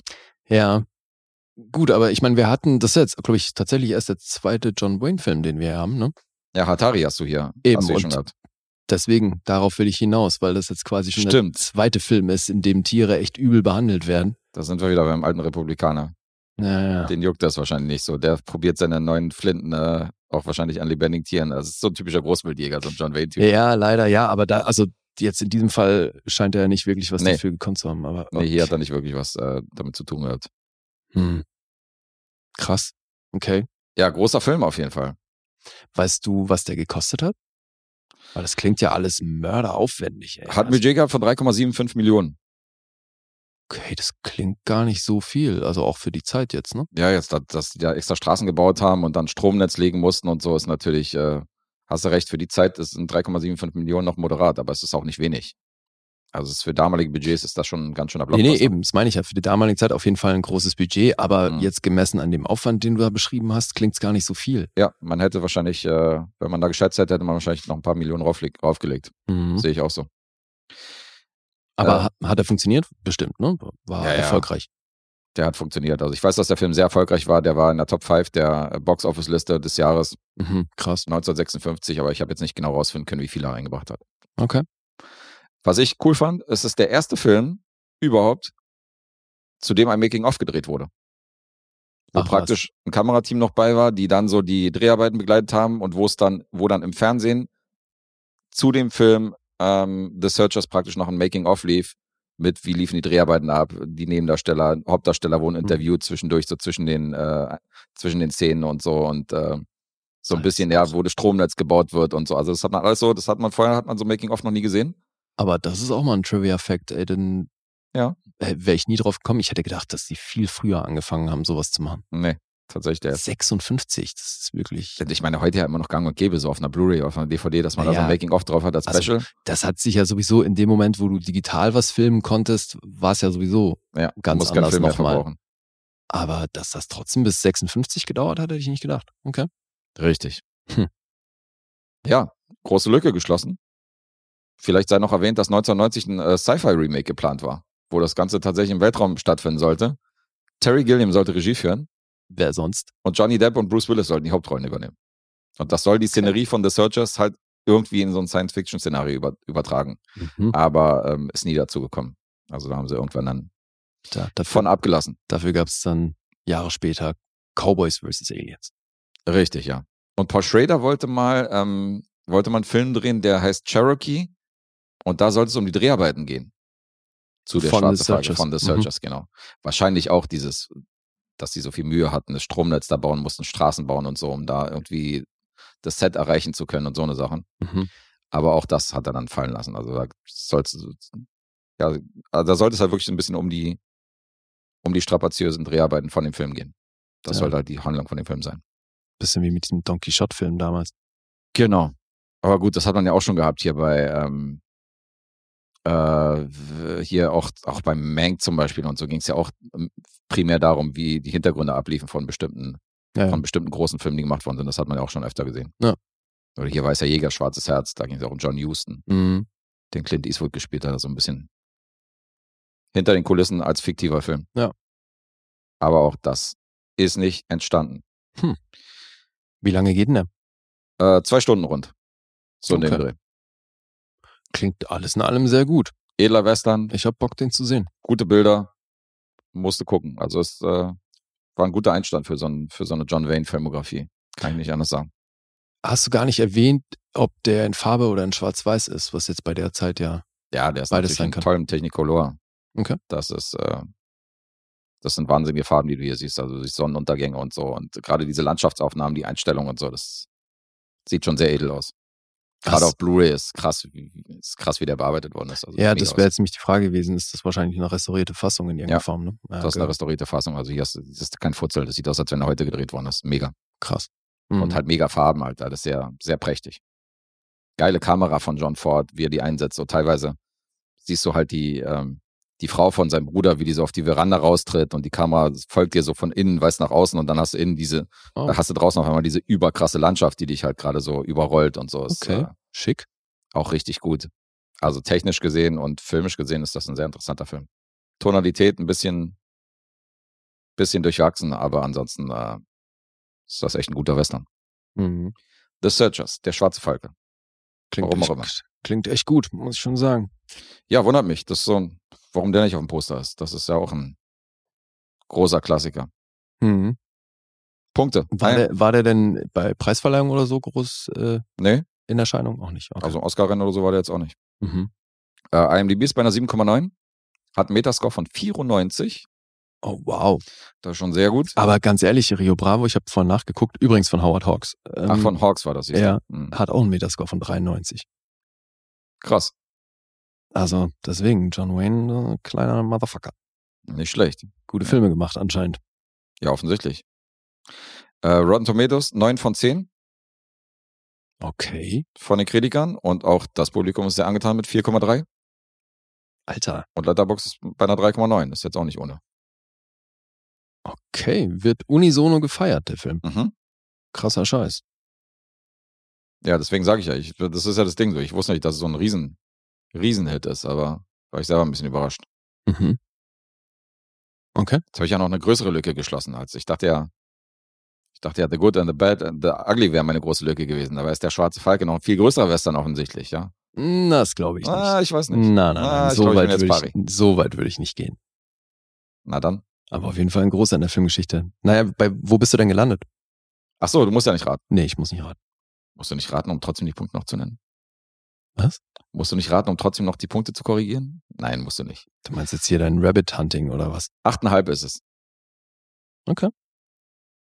Äh, Es war ein Schwank zwischen acht und achteinhalb und auch hier habe ich mich für die optimistische Variante entschieden, weil ich war ursprünglich bei einer acht und dann hat er doch ein bisschen nachgewirkt und habe gedacht, okay, allein schon von der filmhistorischen Seite und wie gut der gefilmt worden ist und wie gut der technisch ist und ähm, dass die Story schon ein bisschen abgefahren ist für einen Western aus, aus dem Jahr 1956. Hm, Habe ich dem einen halben Punkt draufgelegt und habe den noch äh, korrigiert auf eine 8,5. klingt gut. Okay. Ja. Der Alessandro. Kommt jetzt was Lustiges.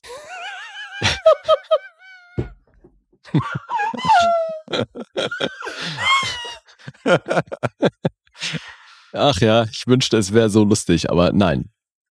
Aber es war interessant tatsächlich. okay. Ja, weil wir hatten ja das mal. doch schon, wenn Sachen, wenn Sachen und Personen mit interessant tituliert werden. Dass das nicht unbedingt was Gutes verheißen mag. Doch, das ist in diesem Fall ist das In schon, dem Fall schon. ist das schon gut, ja. Sie Weil sieht interessant aus. wir hatten ja mal Chris Gebert zu Gast, der hat über Showgirls gesprochen. Mhm. Und dann Showgirls Assassin. da freut er sich. Den finde ich sogar gut. und, äh, Im Ernst, okay. Ja, und äh, da hat er ja über Showgirls gesprochen und das ist ja schon auch so ein Film, der sehr kontrovers aufgenommen wird und wo sich aber tatsächlich so die, die Auffassung von vielen Leuten im Laufe der Jahre stark verändert hat. Mhm. Ja, weil er so ein bisschen zu Kultfilm anders avanciert ist. Sowas meinst du? Ja, nicht nur ein bisschen, sondern halt wirklich ziemlich krass. Also vor allem in den in manchen Communities äh, erfreut sich der wirklich sehr, sehr großer Beliebtheit und Mhm. wird halt immer noch auch weltweit immer wieder mal im Kino gezeigt und so. Und es ist halt für viele Leute nicht nur so ein Guilty Pleasure, sondern halt wirklich eben ein Kultfilm.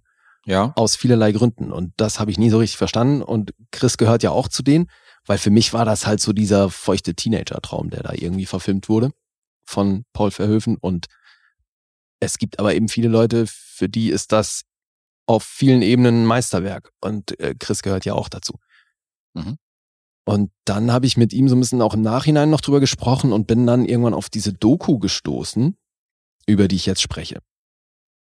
Die habe ich mir dann nämlich auch mit ihm angeguckt, unter anderem. Und sie heißt You Don't Know Me.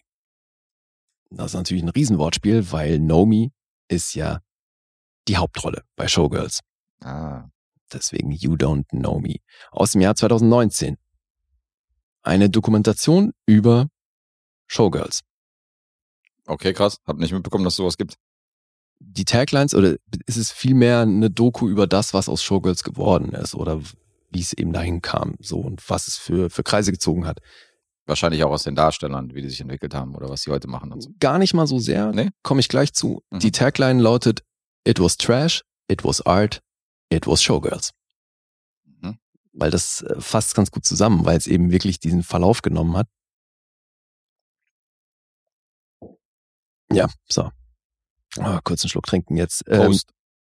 hä? Prost. Ja, danke. Das spektakuläre Wasser. Ähm, ich kann gar nicht so viel drüber erzählen. Ich kann lediglich ähm, erzählen, vielleicht erstmal, wie das aufgezogen ist, weil du siehst hier nicht nur permanent irgendwelche Leute in einem Raum sitzen und äh, mit der Kamera sprechen oder an der, kurz an der Kamera vorbeisprechen. Es gibt schon auch vereinzelt solche O-Töne. Aber ansonsten hat man sehr viele Bilder aus der Zeit, als der Film rauskam. Mhm. Hast du da so ähm, Bilder von irgendwelchen Kinovorstellungen oder von der Premiere und ähm, Medienbilder, ne, so Berichterstattung darüber, weil das halt einen üblen Shitstorm ausgelöst hat damals, als der rauskam. Weil der halt die Kritiker, das beschreibt der Film auch sehr schön, der geht da chronologisch vor.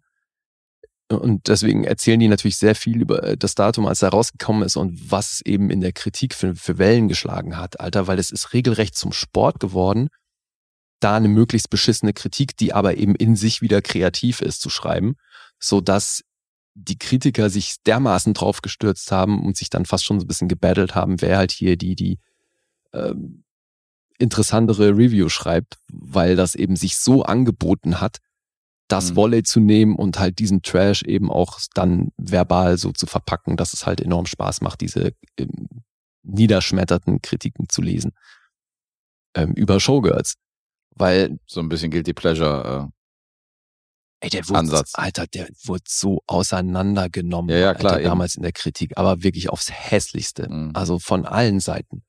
Und hat dann natürlich auch so ein bisschen die, die Karriere von Elizabeth Berkeley einfach beerdigt. Mhm. Und dann ist es aber eben spannend zu sehen, weil die dann den Film einzeln so ein bisschen auseinandernehmen und einzelne Szenen oder eben auch Themen, die er behandelt, ähm, rausziehen und die in den filmhistorischen Kontext packen. Und das ist super interessant, vor allem natürlich für Leute wie uns. Weil Mhm. die das dann total, die vergleichen das halt dann ne, mit Filmen, die es davor gegeben hat, die danach kamen, was er für Einflüsse gen genutzt hat und aber auch wie er halt Einflüsse geschaffen hat für Filme, die danach kamen. Und das ist tatsächlich sehr interessant, weil sie es eben, und das ist halt, war für mich natürlich perfekt, habe ich so nicht kommen sehen, weil das hätte natürlich auch tierisch in die Hose gehen können, aber so war es für mich halt irgendwo geil, weil die das in diesen filmhistorischen Kontext packen. Mhm. Und da eben stark drauf eingehen, was einzelne Szenen ähm, bewirkt haben, was sie, wie sie ge- gemeint waren und auch eben, wie es wie es bildsprachlich umgesetzt ist. Und da kriegst du halt die unterschiedlichsten Stimmen, also von Leuten, die das eben sehr, sehr kritisch sehen, bis halt Leuten, die dir erklären, warum das genial ist. Und sehr schön fand ich einen Kritiker, der das ähm, an einer Stelle verglichen hat mit, dass es im Grunde das Umgekehrte von Forrest Gump ist. Weil Forrest Gump, als er rauskam, haben den alle für besten Film aller Zeiten und für Mörder genial gehalten. Und der hat aber im Laufe der Zeit gab es Leute, die den regelrecht gehasst haben und die eben sagen, der wurde vom Meisterwerk zum Trash in, in, der, in der Auffassung vieler Leute. Mhm. Und bei Showgirls ist es genau andersrum. Okay, interessant. Und das belegen die so ein bisschen anhand von einem filmhistorischen Kontext. Eben immer untermalt mit Kritikerstimmen oder eben Leuten, die das befürworten. Und auch äh, zeigen halt sehr geil Parallelen am kompletten Schaffen von Paul Verhoeven. Ist halt Mhm. total geil, ne, wie sie es mit äh, Total Recall und anderen Filmen vergleichen. Mhm. Und das ist tatsächlich äh, sehr interessant. Hätte ich nicht gedacht. Okay. Also das ist wirklich gerade für jetzt eben Leute wie uns, die sich dann mit Filmen beschäftigen und die Showgirls vielleicht auch noch von damals einfach in Erinnerung haben und das zurückblickend schon immer noch irgendwo als Trash verstehen. Aber man sollte den Film schon gesehen haben? Ja, ja, Okay. das hilft auf jeden Fall. Klar, weil sonst, also ich meine, natürlich erklärt dir die Doku, worum es in diesem Film geht, Mhm. weil das ist natürlich auch das, was viele Kritiker ähm, dem Film vorgeworfen haben, dass unsere Hauptfigur, die, ver die, die verurteilen ihre Ambitionen, die sie hat, halt übelst. So, weil das Höchste, was sie will, ist eine tolle Tänzerin werden oder eine tolle Stripperin, eine bessere Stripperin werden. Mhm. Dass sie diese Ambitionen halt total verurteilen, ne? dass die nicht, dass die nicht anständige Dinge will oder eben höhere, sich für höheres berufen fühlt und so. Und andere sagen dann aber, hey, das ist der Inbegriff von Freiheit ausleben, was sie da macht und belegen das dann halt auch an einzelnen Elementen aus dem Film und so und das eben immer wieder auch im, im filmhistorischen Kontext betrachtet und das ist tatsächlich ziemlich interessant. Dann nimmt der schon auch noch ähm, einen gewissen Teil des Films, äh, beschäftigen sich damit, was der zum Beispiel in der LGBTQ-Community für Kreise gezogen hat, warum er da so auch speziell dort so einen Kultstatus hat. Weil, Mhm, stimmt. und das, da gehen sie dann auch noch auf eine Schauspielerin ein, die dann Elizabeth Berkleys Rolle in so einer Off-Broadway-Musical-Adaption spielt, was halt auch super trashig aussieht, die aber halt auch immer vor ausverkauften Häusern spielen, Mhm. weil dieser Film so einen krassen, so, so eine äh, Kultgefolgschaft hat. Das ist wirklich krass. Also habe ich halt, der Film hat mir jetzt tatsächlich geholfen, dabei das zu verstehen, warum der eben auch speziell in der Community so einen hohen Stellenwert hat. Und da kann man natürlich auch Chris dazu zählen. Ja gut, also ich habe nicht weiter darüber nachgedacht, aber ich dachte natürlich so, dass die, dass die Community natürlich auch sehr offen ist bei Sachen, wo so Musik eine große Rolle spielt und Tanz und so, weißt du, ja, aber es ist so eben weit mehr als das. Ja, okay. Es ist weit mehr als dieses, es ist einfach alles super übertrieben glamourös. Mhm. Was ich halt auch so geil finde, ist, wenn, weil die es so cool runterbrechen, dass ähm, Elizabeth Berkeley so inszeniert wurde, dass die nur alles in jeder Szene flippt die früher oder später aus. Dass Mhm. die, vor allem, wenn die Emotionen hat, sind die immer over the top. Und das ist natürlich auch mit ein Grund, warum sie in ihrer Performance von der Kritik so verurteilt wurde für das, was sie da gemacht hat. Und dieser Film zeigt ja aber auch ein Stück weit, warum dieser Ansatz gewollt war. Mhm. Und so, und das ist eben auch interessant, vor allem, also weil sie dann auch noch ganz leicht drauf eingehen, wie äh, Verhöfen selbst das aus heutiger Sicht sieht und so. Und das hat, der Film hat tatsächlich eine Menge interessante Komponenten, geht auch nicht lang, ist eine Stunde 32 lang und funktioniert damit als Doku aber voll und ganz. Und da gab jetzt da so ein, zwei Komponenten, die ich halt weniger interessant fand, aber äh, weil für mich jetzt natürlich ähm, voll gereicht, wenn die das in einem filmhistorischen Kontext so auseinandernehmen. Aber das deckt einen großen Teil des Films ab und Also du meinst den Teil, der so ein bisschen so die äh, Kultur und das Soziale noch so umfasst. Das, ist hat schon auch gefallen, interessant, oder? aber ich hätte jetzt nicht allzu viel über diese Schauspielerin erfahren müssen, die da diese Off-Broadway-Geschichte macht. Ach so. Ähm, weißt du, so, das Weil hätte mir gereicht zu ne? wissen, dass es da ein Musical gibt, äh, die was erfolgreich ist, weil Mhm. es eben diese Gefolgschaft hat und so da. Aber das ist wirklich eben, also ja, man auf hohem Niveau, das ist echt, ich finde, das ist eine sehr sehenswerte Doku. Mhm. Und ja, rückt diesen Film in wirklich ein bisschen ein anderes Licht. Und auch wenn jetzt Showgirls bei mir, so vielleicht müsste ich den echt mal wieder sehen. Das ist jetzt nicht so, dass ich danach gedacht habe, oh fuck, ich habe Showgirls überhaupt nicht verstanden, sondern es war einfach sehr interessant zu sehen, was der so für Wellen geschlagen hat und wie sie das eben in so einen filmhistorischen Kontext packen. Das ist äh, tatsächlich sehr interessant. Regisseur war Jeffrey McHale. Das ist hier auch sein einziger Credit. Der ähm, hat ein- vier Schnitt-Credits. Also der findet ansonsten quasi gar nicht statt. Keine Ahnung, warum der sich diesem Film angenommen hat. Aber eben, es funktioniert. Ist auf keinen Fall die beste Doku ever. Mhm. Aber ich finde die sehenswert. Also vor allem eben, wenn man vielleicht so eine eingeschränkt gute Meinung zu Showgirls hat, dann ist das echt sehenswert. Und wenn man den Film feiert, erst recht. Okay, ich meine, du bist ja auch kein Freund von, von so Argumenten, die man sich so aus den Fingern saugt. Wenn jetzt so ein Wolfgang M. Schmidt da sitzt und äh, erzählt dir, dass Kappe und Kappe halt irgendwie die Kuba-Krise behandelt und so, dann denkst du auch so, nein, okay. nein. Insofern, wenn du hier jetzt sagst, dass, dass da so, dass das so funktioniert, so von den, hast du da viele Talking Heads, also Leute, die halt zu Wort kommen? Nee, eben oder? gar nicht, sondern sie nehmen halt wirklich ähm, die Szenen und vergleichen die mit Szenen aus anderen Filmen und dann Mhm. wird auch bildsprachlich was verglichen und so weiter und äh, nicht nur inhaltlich. Also das machen sie schon echt gut. Deswegen, du hast wenig von diesem, das, was du Talking Heads nennst. Okay. Na gut, klingt interessant. Ja. Also grundsätzlich sollte ich natürlich jeden Film boykottieren, der, der irgendwie Forrest Gump da niedermacht oder der den als Negativbeispiel hinstellt. Wenn das nee, das ist ja, vorkommt. das ist auch nur die Stimme von einem Kritiker, der das eben in einem Zug sagt, dass quasi das das umgekehrte Modell von Forrest Gump ist. Und da spricht er halt so ein bisschen von der Wahrnehmung in der Kritikerwelt und das, ähm, Ist das ein Kritiker, der ein Jahr hier Filme-Podcast? Äh, Nein, also ich meine, das hast du ja auch schon mitbekommen, ne? dass es halt wirklich ein, leider eine Menge Leute gibt, ja, ja, die Forrest Gump aus heutiger Sicht äh, hart verurteilt. ja, ja, da gibt es einige. Jetzt müssten wir tatsächlich mal Hoffi fragen, ob er Showgirls kennt. Das ist eine gute Frage. wahrscheinlich würde er, also gut, ist nicht schwer, dem Film mehr als 0,5 Punkte zu geben, aber wahrscheinlich würde Showgirls mehr, mehr kriegen. Der ist ja einer von denen, die den damals gut fanden, Forrest Gump, und äh, dann immer mehr an Ansehen bei jeder Sichtung irgendwie hat er verloren und Mhm. bis zum bis zum absoluten äh, Niedrigkeitsstand bei der letzten Sichtung. Ja. Kann ich halt nicht, bin ich, gehe ich nicht konform, aber gut. Ja, und das finde ich halt lustig, dass das umgedrehte Modell für viele eben Showgirls ist. Okay, krass. Showgirls ist das umgedrehte Forrest Gump, habe ich so auch nicht gesehen.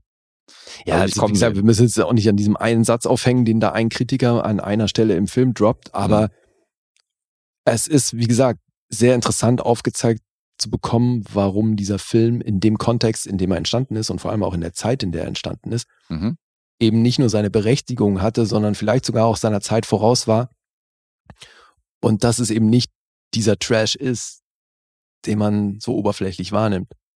Mhm. Und da, da ist es jetzt wirklich nicht so, dass die da hingehen und in irgendeine Lampe, die in der Ecke steht, in der einen Szene Mörder was reininterpretieren und dann hast du da die Gesellschaftskritik oder so, sondern es sind wirklich, also ne, die nehmen so handfeste Dinge, vergleichen das mit anderen Sachen aus der filmhistorischen Sicht und das äh, funktioniert. Also klingt für mich interessant, aber äh, wenn du gerade sagst, dass es schon Sinn macht, sich den Film vorher anzugucken, ich habe ja nein, immer nein, noch nein, bei mir, ach so, wenn, wenn du ihn gar nicht kennst, dann, dann ist wahrscheinlich, ja, dann ist die Doku ein bisschen für den Arsch. Aber grundsätzlich mag ich ja immer, wenn man auch mal so Making-of oder die Hintergrundberichte oder gerade so, wenn man, ich habe mir bei City of God, habe ich mir auch diese, dieses 30 Minuten Making-of auf Ja. Netflix angeguckt, wo die halt 20 Jahre später halt nochmal irgendwie oder Ja, 15 Jahre später nochmal gezeigt werden, was da aus denen geworden ist und was der Film halt für einen Einfluss hatte auf die, auf die Popkultur und so. Das finde ich immer sehr interessant. Und das ist es hier. Also das ist jetzt nicht die größte Doku aller Zeiten, aber Mhm. gerade wenn man Showgirls gesehen hat, dann sollte man sich diese Doku auf jeden Fall angucken. Dann kriegt man da echt noch ein bisschen was Zusätzliches geboten, finde ich wirklich cool. Okay, cool. Und Elizabeth Berkley, die hat ja mit Save by the Bell angefangen und dann kam ja irgendwann danach Showgirls und das war ja eh auch so ein krasser Bruch, ne, weil sie bei Save by the Bell war sie ja die, die Mörderanständige und Mhm. Züchtige und hat auch immer darauf geachtet, dass die anderen irgendwie anständig bleiben und so. Und deswegen so das komplette Gegenteil. Geile Besetzung dann an sich. So, Ja, ja, sich. total. Und jetzt gibt's ja eine Neuauflage, beziehungsweise die machen, glaube ich, sogar weiter irgendwie mit Safe by the Bell und da spielt sie wieder mit. Jetzt ist sie eine der Lehrerinnen wohl. Ach, echt? Ja. Witzig. Ja, da geht's in der Doku auch noch kurz. Ja, aber du hast schon recht, die hat schon, also Showgirls hat schon ihre Karriere gut begraben, weil ja, ist bitter. Also, da kommt natürlich kein ernsthafter Filmemacher auf dich zu danach, nachdem, nachdem du so zerlegt worden bist und will dich irgendwie für den nächsten Film casten. und es ist so schade, ne, weil sie hat halt im Grunde das gemacht, was da von ihr verlangt wurde. Hm. Ist ja nicht so, als hätte sie in jeder Szene angeboten, nochmal, jetzt ziehe ich mich nochmal aus, Hm. sondern das war halt das Drehbuch. und klar hat sie da tierisch auf die Kacke gehauen, aber das war die Absicht. Das war Also- aber so eine ganze Welle, glaube ich, damals so. Ich meine, hier, äh, Call of Night hieß der, glaube ich, mit Bruce Willis, wo er seinen Schniedel da in den Pool gehalten hat. Mhm. Das kam ja auch zu einer ähnlichen Zeit. Ach, also, ist das der, wo die auch so die äh, an diesem Glastisch nackt essen? ja, ja, genau. Ja, Genau, der war das. Und der ist, ist ja auch so ein Erotik mit viel Haut und so hin und ja her. du, bei also Species gab's ja auch dann diese, diese Sexszene im Pool, ne? Also Hm. da habe ich auch so Showgirls-Vibes gehabt. Das, äh, ja, aber eben, deswegen ist es auch interessant, wie die halt zeigen, was eben so in der Zeit sonst noch, äh, was es sonst noch gab und wie der da im Vergleich steht und so. Das eben, wie gesagt, die ganze filmhistorische Komponente finde ich in dem Ding sehr interessant. Okay. Und deswegen, du musst ja hier auch nicht mehr raten, ne? Nö. Kann ich also die Punkte verraten. Äh, auf IMDb gibt's 6,8. Metascore ist bei 66. Mhm. Rotten Tomatoes 7,1 von der Kritik. Publikum 3,6 und auf Letterboxd 3,4. Und ich bin hier bei 7,5. Siebenhalb. Ja. Für You Don't Know Me. You Don't Know Me. Aus dem Jahr 2019. Wirklich eine interessante Dokumentation. Cool. Yes, sir. Abgefahrenes Zeug. Ja, Ja, das ist das so zu unseren, bunte Mische heute. das zu unseren aktuellen Sachen, die wir so zu Hause geguckt haben. Im Kino läuft ja momentan nicht so viel. Also auf Morbius, der jetzt bei 1,9 bei Letterboxd steht, bin ich ehrlich gesagt nicht mehr scharf. Ich will ihn trotzdem sehen. Äh, ja, dann mach mal. Dann guck ich die an und dann rezensiere ihn. und Du willst ihn nicht sehen? Nee, irgendwie nicht mehr. Das Ich brauche von, von 30 Leuten, von denen ich irgendwie sehe, dass die, dass einer maximal irgendwie zwei Sterne gegeben hat. Da brauche ich wenigstens zwei Leute dazwischen, die gesagt haben, den kann man machen, so, weißt du, der wen- wenigstens dreieinhalb gegeben hat. Aber wenn die, wenn wirklich alle einheilig, alle 30 Leute irgendwie nur anderthalb Sterne gegeben haben oder ein Stern und weniger, boah, dann sage ich mir auch so, da bin ich raus. Hm. Ich, Ja. ich klemme den, glaube ich. Aber guck ihn dir an und dann äh, kannst du ja berichten. Vielleicht bist du ja dann der 31, der mir sagt, guck ihn dir doch an. Weißt du, was die da für ein Modell fahren? Ist das auch wieder so ein Ding, was dann relativ schnell auch im Stream zu sehen ist? Oder? Nee, kann ich dir bei dem nicht sagen. Okay. Gute Frage. Naja, gucken wir mal, ob ich es da noch ins Kino schaffe. Ja, Aber schauen wir. Ich war, ich war ja vor kurzem ein paar Mal im Kino. So, du ja auch. So ist nicht. Ja, ja, ich auch. Aber jetzt so seit zwei, drei Wochen ist ja nur wirklich totale Flaute. Also außer der ist ja gar nichts, was man sich auch nur annähernd so angucken könnte. Ja, Aber ähm, ja, jetzt mal abgesehen von dem von den Fantasy Filmfest Nights, wo ich jetzt, äh, wo ich jetzt gewesen bin. Und das ist äh, nee, auch abseits davon. Also es gibt, okay, ist Was natürlich denn? schon, naja, ist halt tendenziell Arthouse-Kino, ne? Ist jetzt wenig äh, so Blockbuster-Gedöns, meinst du vielleicht? ja, also wenn dann ist Aber das es- Arthouse-Kino, was mich, was mich jetzt nicht groß gereizt hat oder wo mir jetzt nicht, äh, was mir jetzt nicht einfällt, was da läuft. Okay, dieser Joaquin Phoenix-Film vielleicht noch. Zum einen neben den, come on, come on, dann gibt's aber gerade auch einen französischen Film, den ich sehr interessant finde und dann hat, ähm, äh, gibt's einen italienischen Film, es gibt eh gerade auch so eine ähm, italienische Filmreihe, so, eine Art Festival, was auch gerade in den New York Kinos läuft. Da kommt der Arthouse Lee wieder um die Ecke. Ja Ah. gut, das ist mir wahrscheinlich nicht aufgefallen beim Überfliegen der Neustarts, dass ich gesagt habe, ach hier, Und dann ist hier auch, weil zum Beispiel der Hero würde ich auch gerne sehen, das war doch auch ein neuer äh, Faradi-Film, oder nicht? Weil der soll super sein. mhm. Und äh, hier jetzt bei mir hier nebenan sind halt demnächst auch irgendwelche äh, arabischen Filmnächte. So, ich glaube, da läuft er auch. okay. Sehr interessant hier. Ja, ja, deswegen, es gibt Ja, ich sag nicht nur das dass es alles- Fantasy-Filmfest. Nee, ich sag ja Das- nicht, dass es alles schlecht ist, aber das ist so, wenn ich jetzt in die Zeitung, also wenn ich jetzt in die Zeitung gucke und gucke mir die Kino-Neustarts an, das ist nichts mehr, wo ich sage, Alter, in zwei Wochen, okay, läuft dieser arabische Film auf den Festivalwochen, da muss ich unbedingt hin. Ja, gut. Sondern das meine ich mit, läuft nicht so viel. Mhm. Das heißt nicht, dass alles schlecht ist, aber das ist jetzt nicht so, Deswegen da ist jetzt kein The so. Batman oder so, wo ich sage, krass, Nee, da muss ich ins deswegen Kino. meinte ich ja, im Blockbuster-Segment ist halt gerade ein bisschen weniger. Ja. Wobei, Eben, auch eben. da habe ich mir einen angeguckt. Da hast du ja einen angeguckt. Mhm. Der kommt dann demnächst, ja. Nächste Episode. Nächste Episode, okay, hat er schon wieder, hat er schon wieder hier rausgeblickt. Aber die nächste Episode ist doch das äh, Special. Was? Na, ist nicht die nächste Episode im Zeichen des Fan der Fantasy Filmfest Nights, wo wir dann äh, Stimmt, mit nee, Erik bestimmte Filme Ja, besprechen? da spreche ich über den einen Kinofilm.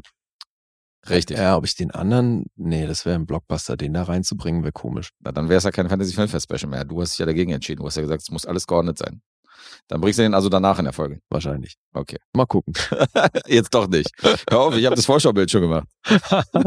ja, vielleicht entscheide ich mich auch, den gar nicht zu bringen. Weiß ich noch nicht. Naja, gar nicht, muss ja nicht. Wir gucken mal. Wir haben ja noch Support-Episoden und andere Episoden, die danach folgen. Stimmt. Dieser kommt ja noch äh, demnächst in diesem Monat. Und äh, ja, aber erstmal mit Erik auf jeden Fall nächste Folge.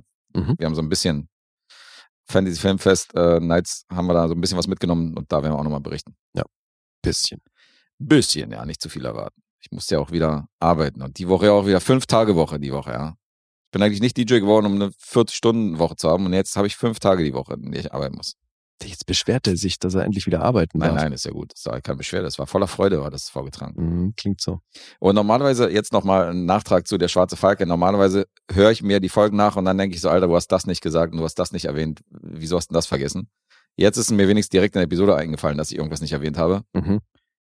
John Ford war ja bekannt dafür, dass er tatsächlich amerikanische Ureinwohner besetzt hat für die jeweiligen Rollen. Ja. Dass sie deren Passen auch gecastet hat. Okay, weiß ich nicht, aber wenn du das sagst. Bis auf den Stammeshäuptling Scar. Ach. Den hat er wiederum mit einem amerikanischen Schauspieler besetzt. Und jetzt Und kommt dann wieder mit, äh, weiß nicht, so ein bisschen dunkler gemacht. und aber, so. Aber kein großer Name. Nee, war kein großer Name. War jetzt Okay. niemand, den du kennst. Aber äh, ausgerechnet bei denen gab es halt ein bisschen Shitstorm, weil er den wichtigsten von den, von den Charakteren Mhm. halt äh, des, äh, des Stammes hat er, dass er den halt mit einem amerikanischen Schauspieler besetzt hat. Und da haben sich aber wirklich Leute drüber aufgeregt, ja? Ja. Weil ich der hätte jetzt gedacht, dass das damals einfach alles so Nee, da haben sich welche drüber aufgeregt, weil das halt nicht dazu gepasst hat, dass er sonst alles akkurat besetzt hat. Aha. Und ähm, das ist heute natürlich noch schlimmer, wenn man sich den Film anguckt. Also heute gibt es natürlich Ja, mehr ja. Shitstorm im Klar. Nachhinein. Aber ähm, das war damals auch so, also es stört ein bisschen die Tonalität, weil ansonsten die Nebencharaktere oder die, äh, die Kollegen aus seinem Stamm, die waren ja alle akkurat besetzt und da Mhm. hast du ja nicht gesehen, dass das irgendwelche Amerikaner oder europäischen Schauspieler sind. Oder so. Hm. Deswegen ist es komisch, dass er da ausgerechnet äh, Strange. den anders besetzt hat. Ja. Aber auch das mit, mit John Wayne ist ja auch so, also auch er stand in der Kritik, weil er diese, diese rassistische Rolle hatte. Aber gerade das macht ja die Rolle aus, dass er halt nicht diesen amerikanischen Helden hat. Aber im Nachhinein sagt man halt so, ja, das ist ein rassistischer Western. Dann wird es halt Ach auch so, so. weißt du, dann wird es ein Eintopf Weil er der Held ist halt. Weil er der Ja. Held ist und dann heißt es so, ja, der Film ist rassistisch, so wer den gut findet, der hat nicht alle Latten am Zaun und so. Habe ich auch schon gehört, die Meinung so, bei bestimmten Kritikern. Also, Okay. also in der PC-Zeit ähm, Mhm. spielt das da auch mit rein. Naja, klar. Ja, das wollte ich auch nochmal erwähnen. Hm. Gut. Jetzt haben wir diese Dienstagsepisode aber komplett in den Kasten gebracht. Wunderbar. Sind wir durch? Ich hoffe, es war lustig, so hier.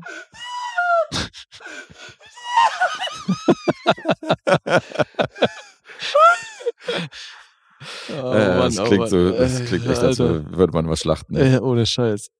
Alles andere ist Gold wert. ja, ich hoffe, ihr hattet Spaß mit unseren beiden Episoden mit dem Coden. Immer wieder witzig. Ja, gebt gerne Feedback. Aber all das haben wir schon ausführlich am Anfang gesprochen. Haben wir. Deswegen von meiner Seite aus sind wir durch. Ach so, äh, Endstand 1 zu 0. Du hast minus 1, ich habe 0. Wird notiert und ich sage Glückwunsch zum heutigen Sieg. Mensch. Ja. Vielen Dank. Bitte. Er weiß gar nicht, wie sehr- ihm geschieht. Nee, es ist völlig äh, überraschend und ungewöhnlich. Was ist denn hier los? Überraschend und ungewöhnlich. Stempelt, mich, stempelt er mich wieder indirekt ab? Also, ich glaube, jetzt zu so einem Episodensieg hast du mir, glaube ich, noch nie gratuliert. Das kann ich mir nicht vorstellen.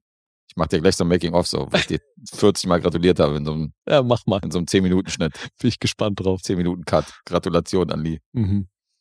Ja, bringen wir dann nächste Episode. Machen wir. Damit steigen wir ein. Cool. Sind wir raus oder was? Sind wir raus. Cool. Peace. Ciao.